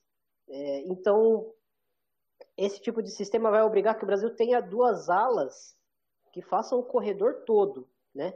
Por exemplo, a Fabi Simões, no, no, no, nos bons tempos de, de, de, lateral direita, né? Ela, ela é uma jogadora que conseguia fazer isso. A Tamires não é uma jogadora que faz isso hoje. É, a, a Antônia é uma ótima lateral direita, mas não vejo ela como uma jogadora para fazer esse corredor todo, né? É, Carolyn pode fazer o corredor todo fisicamente, mas é, vai faltar estímulo para ela é, se comportar como uma ala, né? Principalmente na fase defensiva. Então, acho que eu entendo a aposta, eu acho que é um teste válido, mas principalmente pelo lado da Tamires, acho que, que é, ela como lateral esquerda já fica um pouco exposta defensivamente, como ala ela ficaria ainda mais. Né? Quando você eu trabalha... acho que faltaria intensidade para ela como ala, Thiago. É, então, faltaria muita coisa. É, porque, assim, em duas linhas de quatro, você, você imagina que as jogadoras mais próximas ali da, da, da, das nossas laterais, né, lateral esquerda, lateral direita, é a zagueira mais próxima e a volante mais próxima. E à frente da, da lateral esquerda tem uma outra jogadora que está protegendo o espaço ali, pelo menos até o meio campo, né? Até a faixa de, de meio campo. Então, assim, ela está protegida, é, em teoria, ela está protegida por três jogadoras, né? E, e, pode acontecer, tipo, a, a Tamiri subiu para fazer um cruzamento e a Caroline tá, tá perto do meio campo. A Caroline volta, faz a compensação no lugar dela e depois elas trocam de lugar quando a bola sair, quando a bola estiver longe do setor. É, eu acho que, que é, o Brasil está muito mais é, entrosado em fazer isso, né, do que mudar agora para um sistema de, de três zagueiras é, e, e, oferecer os corredores que já são um ponto fraco do Brasil, né, os dois extremos do, do, campo, já são um problema para o Brasil é, defensivamente e, e, aí se agravaria ainda mais pelo contexto que ia se criar, né, deixar esse lado ainda mais exposto. É, se a gente tivesse duas alas é, de, de, de, de, força, né, que o pessoal fala que são jogadoras, é, vou dar de novo o exemplo da Fabi Simões, né, há, há 4, 5 anos atrás, conseguia fazer o corredor 90 minutos, né? Ia e voltava. Se tivesse duas jogadoras nesse perfil, uma destra e uma canhota, aí eu acharia interessante esse sistema como um sistema até fixo da seleção. Mas hoje é, acho difícil. E quando você joga com duas linhas de quatro, você protege um pouco mais os lados do campo, lógico. Tem o adversário, tem o contexto das peças que vão estar em campo, né? Gente, tudo aqui é mais teórico do que prático. É, e você protege mais os lados do campo, porque você bota duas jogadoras no mesmo corredor ali para proteger aquele lado. E você, em teoria, oferece a entrelinha, né? A entrelinha adversária, que é o espaço entre as costas das volantes e, a, e as zagueiras do mesmo time. Só que com a nossa entrelinha exposta, a gente tem é, duas zagueiras hoje que são talvez é, a melhor combinação da seleção ali, que, que, que é Tainara e, e né? Que são, são jogadoras é, que, quando estão jogando no seu melhor, são jogadoras hoje seguras, né? São uma dupla segura. Né? Podem evoluir muito mais, principalmente a, Taima, a Tainara, mas são jogadoras seguras. Então, a escolha eu acho que é essa, né? A escolha eu acho que é, é duas linhas de quatro, porque você tem é, duas zagueiras mais confiáveis para proteger a entrelinha do que é, alas é, para proteger os extremos do campo contra uma Gianni, contra uma Martins, contra uma Cascarino, contra, enfim, é, essas pontas de, de, elite, né? A gente já viu aí quantas vezes o Brasil enfrentou a França e a Gianni é, deitar e rolar em cima do nosso lado esquerdo, né? Então, quanto mais jogadoras próximas ali para conseguir dar esse suporte mais rápido, melhor, né? Então eu, eu não mudaria para o 4-3-3 muito por isso também, porque o 4-3-3, é, ah, beleza, você pode fazer um 4-1-4-1 ali na fase defensiva. Mas quando o Brasil recuperar a bola, o Brasil vai ter muita dificuldade para ativar essa atacante do, do, ataque, né? E essa atacante, ela, ela precisa ser uma jogadora que consiga se virar sozinha por alguns segundos. A gente não tem essa atacante hoje. De novo, estou falando no contexto de grandes jogos, né? Não vejo. Eu vejo uma Geise atacando ruptura, mas não vejo uma Geise retendo bola no ataque é, com, é, com, frequência, né? Num jogo contra, sei lá, uma França amassando o Brasil. O Brasil recupera a bola, dá a bola na Geise. Se for na ruptura, for nas costas da zaga, a Geise vai ter vantagem. Agora, se precisar é, necessitar de um apoio pelo centro do campo para tirar o time de trás, a Geise, apesar dela ser muito forte para fazer isso, falta um pouco da, do controle da bola para ela. Então a bola vai escapar, vai pipocar e o Brasil não vai conseguir sair de trás, né? E aí, o, é, inevitavelmente, o adversário acaba empurrando o Brasil para o seu campo e começa, a, igual boxe, né? Começa a, a bater, bater, bater. Uma hora vai falhar a concentração de alguém, vai ter um erro individual e a bola vai entrar. Então, acho complicado e até por isso eu, eu sou, hoje, né? Sou a favor desse, dessas duas linhas de quatro e duas atacantes, porque acho que duas atacantes podem uma compensar as debilidades da outra. A gente não tem uma nove completa de nível mundial hoje para jogar centralizada no ataque sozinha, né? Lógico, dependendo do contexto a gente consegue fazer alguma coisa, mas é, eu, eu parte, parte por aí meu pensamento, né? De, dessa mudança de sistema, mas sim, não sou contra variações de jogo, né? Eu entendo que, que elas são necessárias sim, e acho que essa saída de três, ela, ela é um, uma aposta interessante com, a, com, a, com, o quarteto de zaga titular, né? Acho que a Kathleen, como zagueira, é, nessa linha, essa saída de três, ela pelo centro do ataque, pelo centro da defesa, desculpa, né, é, fazendo essa saída de três, acho que ela tem o pior passe e é onde a bola vai mais passar ali, né? Então para ela é um pouco complicado porque ela vai acabar dando alguns passes arriscados, vai rifar algumas bolas ali que o Brasil é, pode perder posses ali de forma até boba. Agora, imaginando o, o, o quarteto titular, né? É, a Antônia pela direita, Tainara, zagueira pela direita, Rafaele, Tamires pela lateral esquerda. O Brasil na saída de bola, Tamires avança e aí fica o trio. Né, um trio um, três zagueiras formando ali, Antônia pela direita, Rafael pela esquerda, Tainara pelo centro, eu vejo a Tainara com mais desenvoltura para participar dessa saída de bola de três. É, mas ainda assim, é, eu, eu, eu, vi alguns jogos do Bayern essa temporada, principalmente da, da Champions, né? E ela tem um pouco de dificuldade ainda, né? Quando, quando é, é muito pressionada, tem um pouco de dificuldade ainda nesse tipo de saída de bola, mas acho que, que é, é um norte, né? Não acho que é uma solução para tudo, mas acho que é, o Brasil precisa ter variação na saída de bola e acho que essa é uma variação muito válida, né? Porque você consegue fazer uma variação com as jogadoras que estão em campo sem precisar fazer mudanças. É, você já consegue desajustar o adversário sem precisar fazer alterações ali, né? Você obriga ele a se adaptar ao que você está fazendo. E isso é muito necessário também. Eu concordo com essa questão da saída de bola.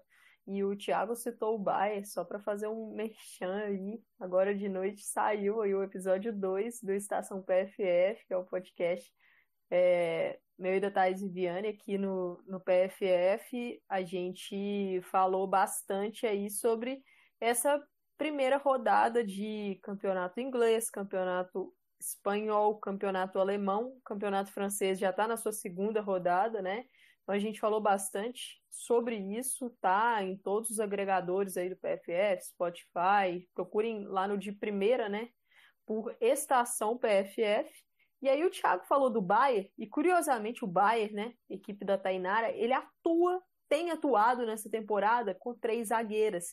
E algo que eu notei, assisti dois jogos do Bayern, o jogo contra o Frankfurt pela abertura da Frauen Bundesliga e o jogo contra a Real Sociedad pela pré-Champions. E foram dois jogos que o Bayern teve algumas dificuldades pelos lados do campo na defesa. Alguns espaços surgiram, né? E tanto o Frankfurt quanto a Real Sociedad conseguiram é, incomodar e isso foi muito, na minha visão, porque ainda não está ajustado esse sistema, né? Uma equipe que tem ótimas alas, tem uma Julia Green pela direita, Caroline Simon pela esquerda, e aí são três zagueiras muito boas, a Tainara, a Magai e, e a, God, a Glodis, então, Vigosdottir. E assim, requer ajuste. O time, o clube, eu acho que tem o tempo para isso. Acho que a seleção brasileira, no estágio que a gente está, ainda não tem.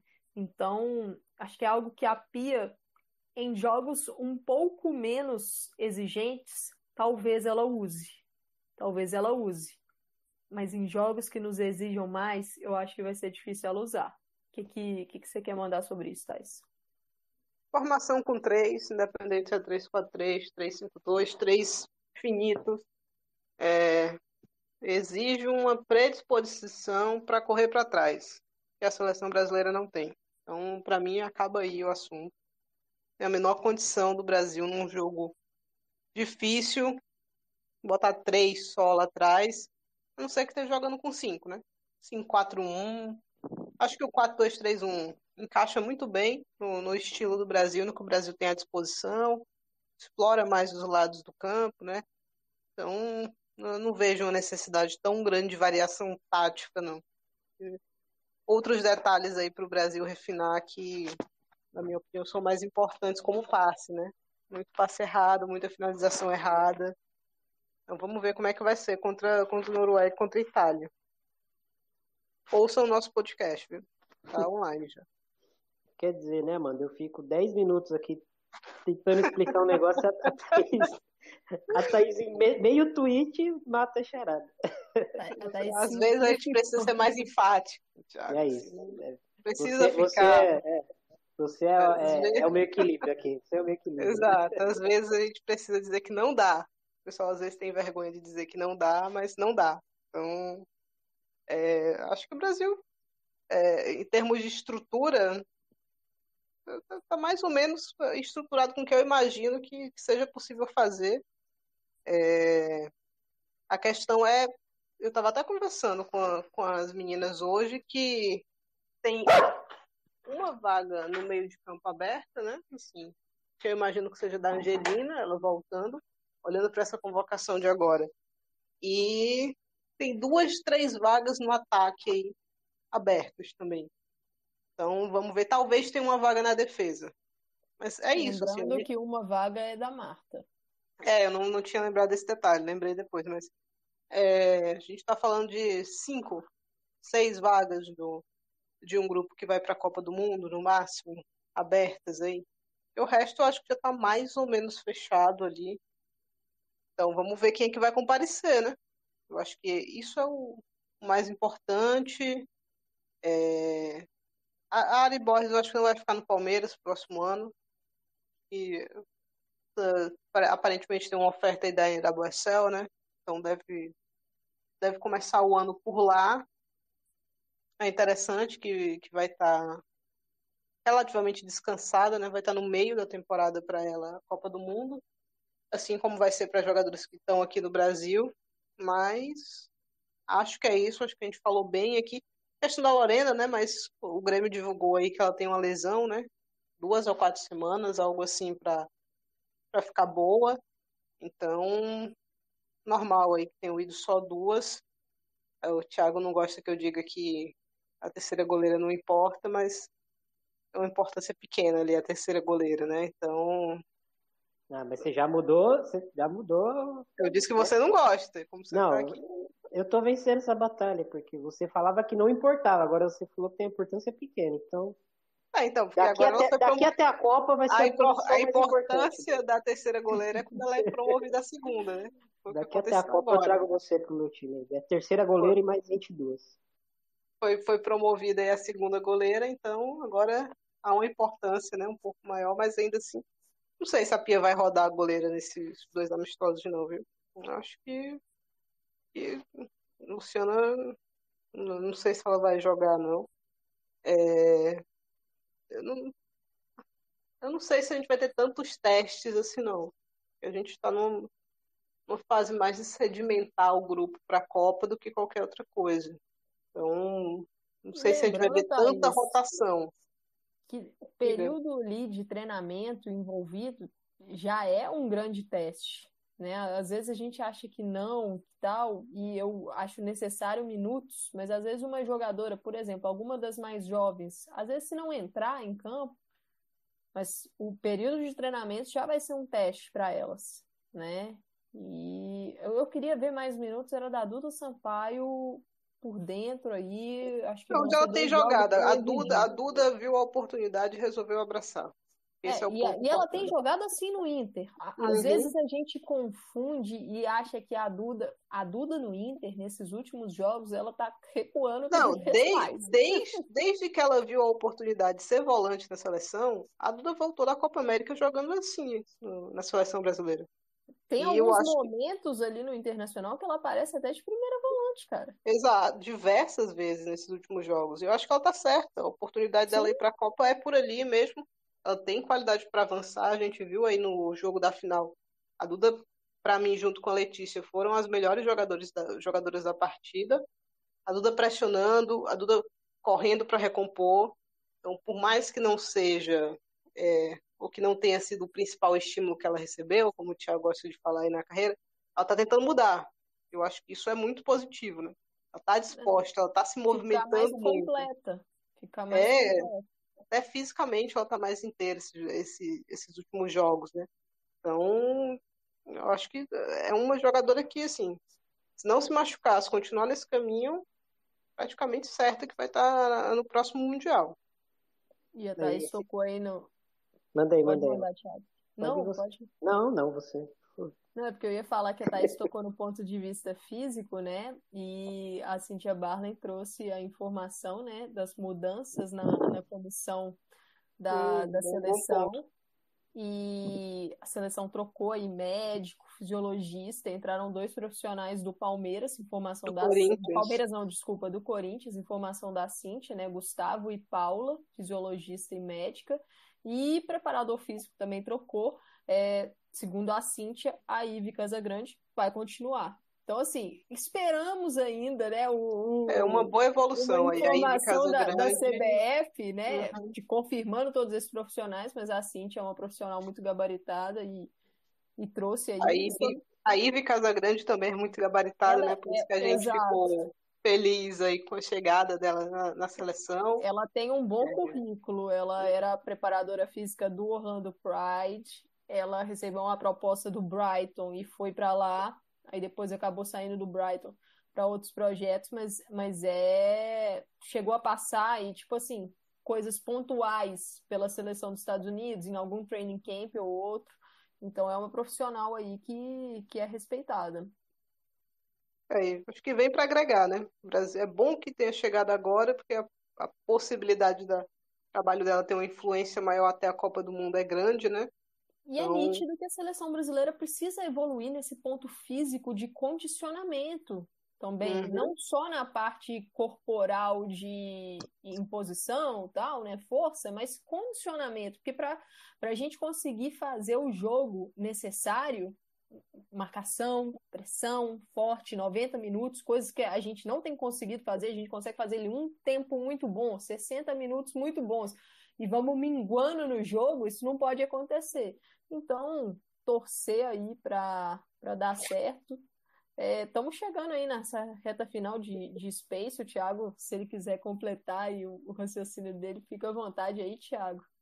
Porque duas horas, né? É, não, não esperava menos.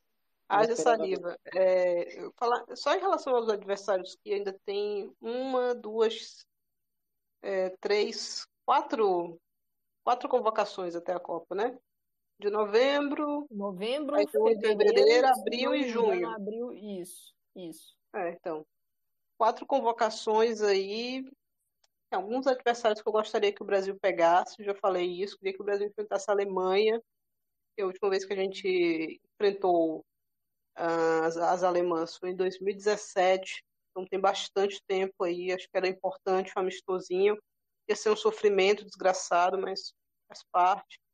É, Estados Unidos, não queria pegá-las na véspera da, da Copa, então vamos ver se a seleção brasileira consegue encaixar alguma coisa até lá. Não tem como encaixar.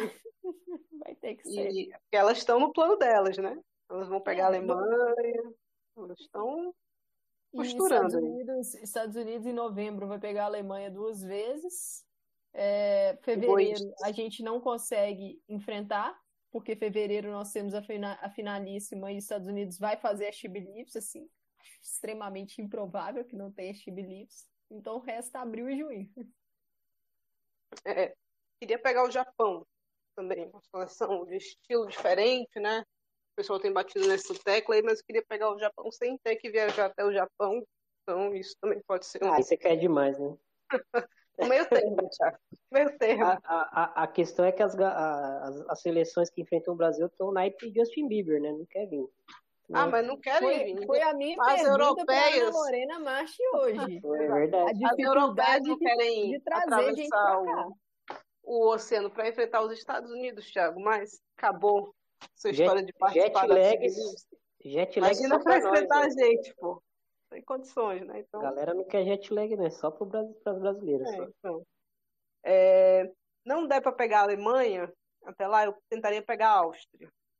Que é uma seleção parecida, com um bom físico, não, não tem a qualidade técnica nas peças que a Alemanha tem, mas fisicamente é muito parecido, muitas jogadoras austríacas na Liga Alemã, então, eu iria por essa alternativa e de repente encaixar ali junto com a Inglaterra, né?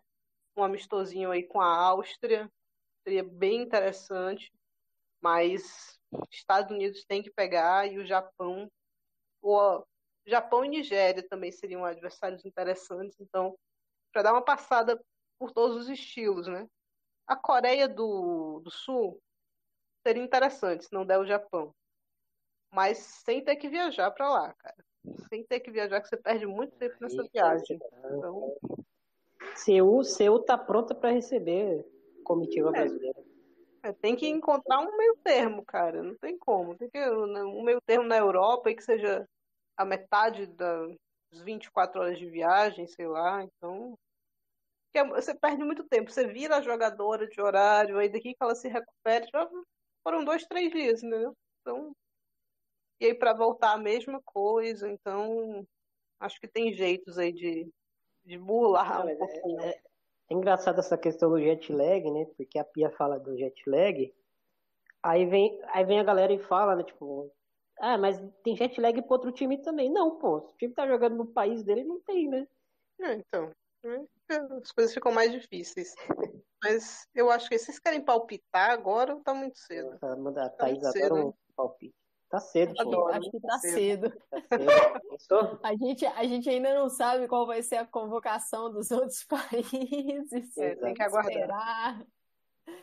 Vamos esperar. É isso, hein, Amanda? É, estamos finalizando aqui, gente. Agradecer aí todo mundo que ficou com a gente. É, lembrar, né, que vai ter um Space às 10h30 da noite lá no perfil da Rafa Carolina, arroba Rafa Carolina. Ela já tem uma hashtag é, hashtag FF Brasil no TT, N-O-T-T.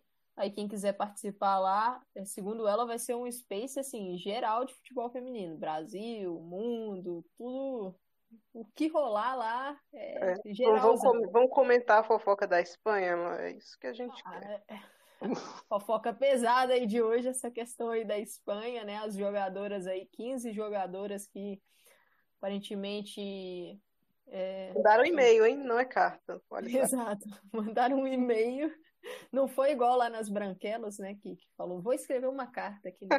Eles mandaram um e-mail falando que, que não vão jogar mais na seleção enquanto a questão lá do, do Vilda não, não for resolvida. A princípio é só para o próximo amistoso, né? Ou data FIFA. Mas, a princípio, né? É, Mas... A, Espanha tá, tá numa situação bem complicada aí, né? Seleção, Sim. liga, são muitas tretas Tão acontecendo aí. Bom é pra gente ficar Boa acompanhando. Noite. Mas sobre a seleção aí, agradecer Thaís, Thiago, Luiz, que esteve aqui mais cedo, né? E próximo da data FIFA, a gente faz mais space para discorrer mais sobre. Lembrar vocês, né, que no sábado temos lives do Planeta Futebol Feminino. A gente ainda está acertando a questão do pré e do pós-jogo, mas fiquem atentos nas redes do PFF. Sábado, sábado não, final de semana, tem Liverpool e Everton, tem Chelsea e Arsenal, City, tem não, Chelsea, Chelsea City, City e tem Tottenham e Arsenal. Hein? Então prestem atenção aí no fim de semana. Pegando fogo. Vai ser interessante. E ouçam o nosso podcast que a gente comenta tudo que acontecer nesse final de semana. Ouçam hoje para se preparar para o fim de semana e depois, no após a rodada, ouçam também que vai ter outro episódio. Então, o jabá está feito. Exato. E na França, né, nessa, nessa sexta-feira, tem Montpellier e Lyon um Bom jogo iniciou também. muito bem a temporada, né? Junto com o PSG e Lyon, é a única equipe que está 100% ainda, venceu os dois jogos. Então, um jogo interessante aí, quatro horas nessa sexta-feira. É Lincão, né, gente? Não tem transmissão oficial, mas quem tiver interesse em procurar. Mas é isso sobre seleção. Agradecer a todos vocês que ficaram até aqui. Boa noite a todos. Boa noite. Boa noite.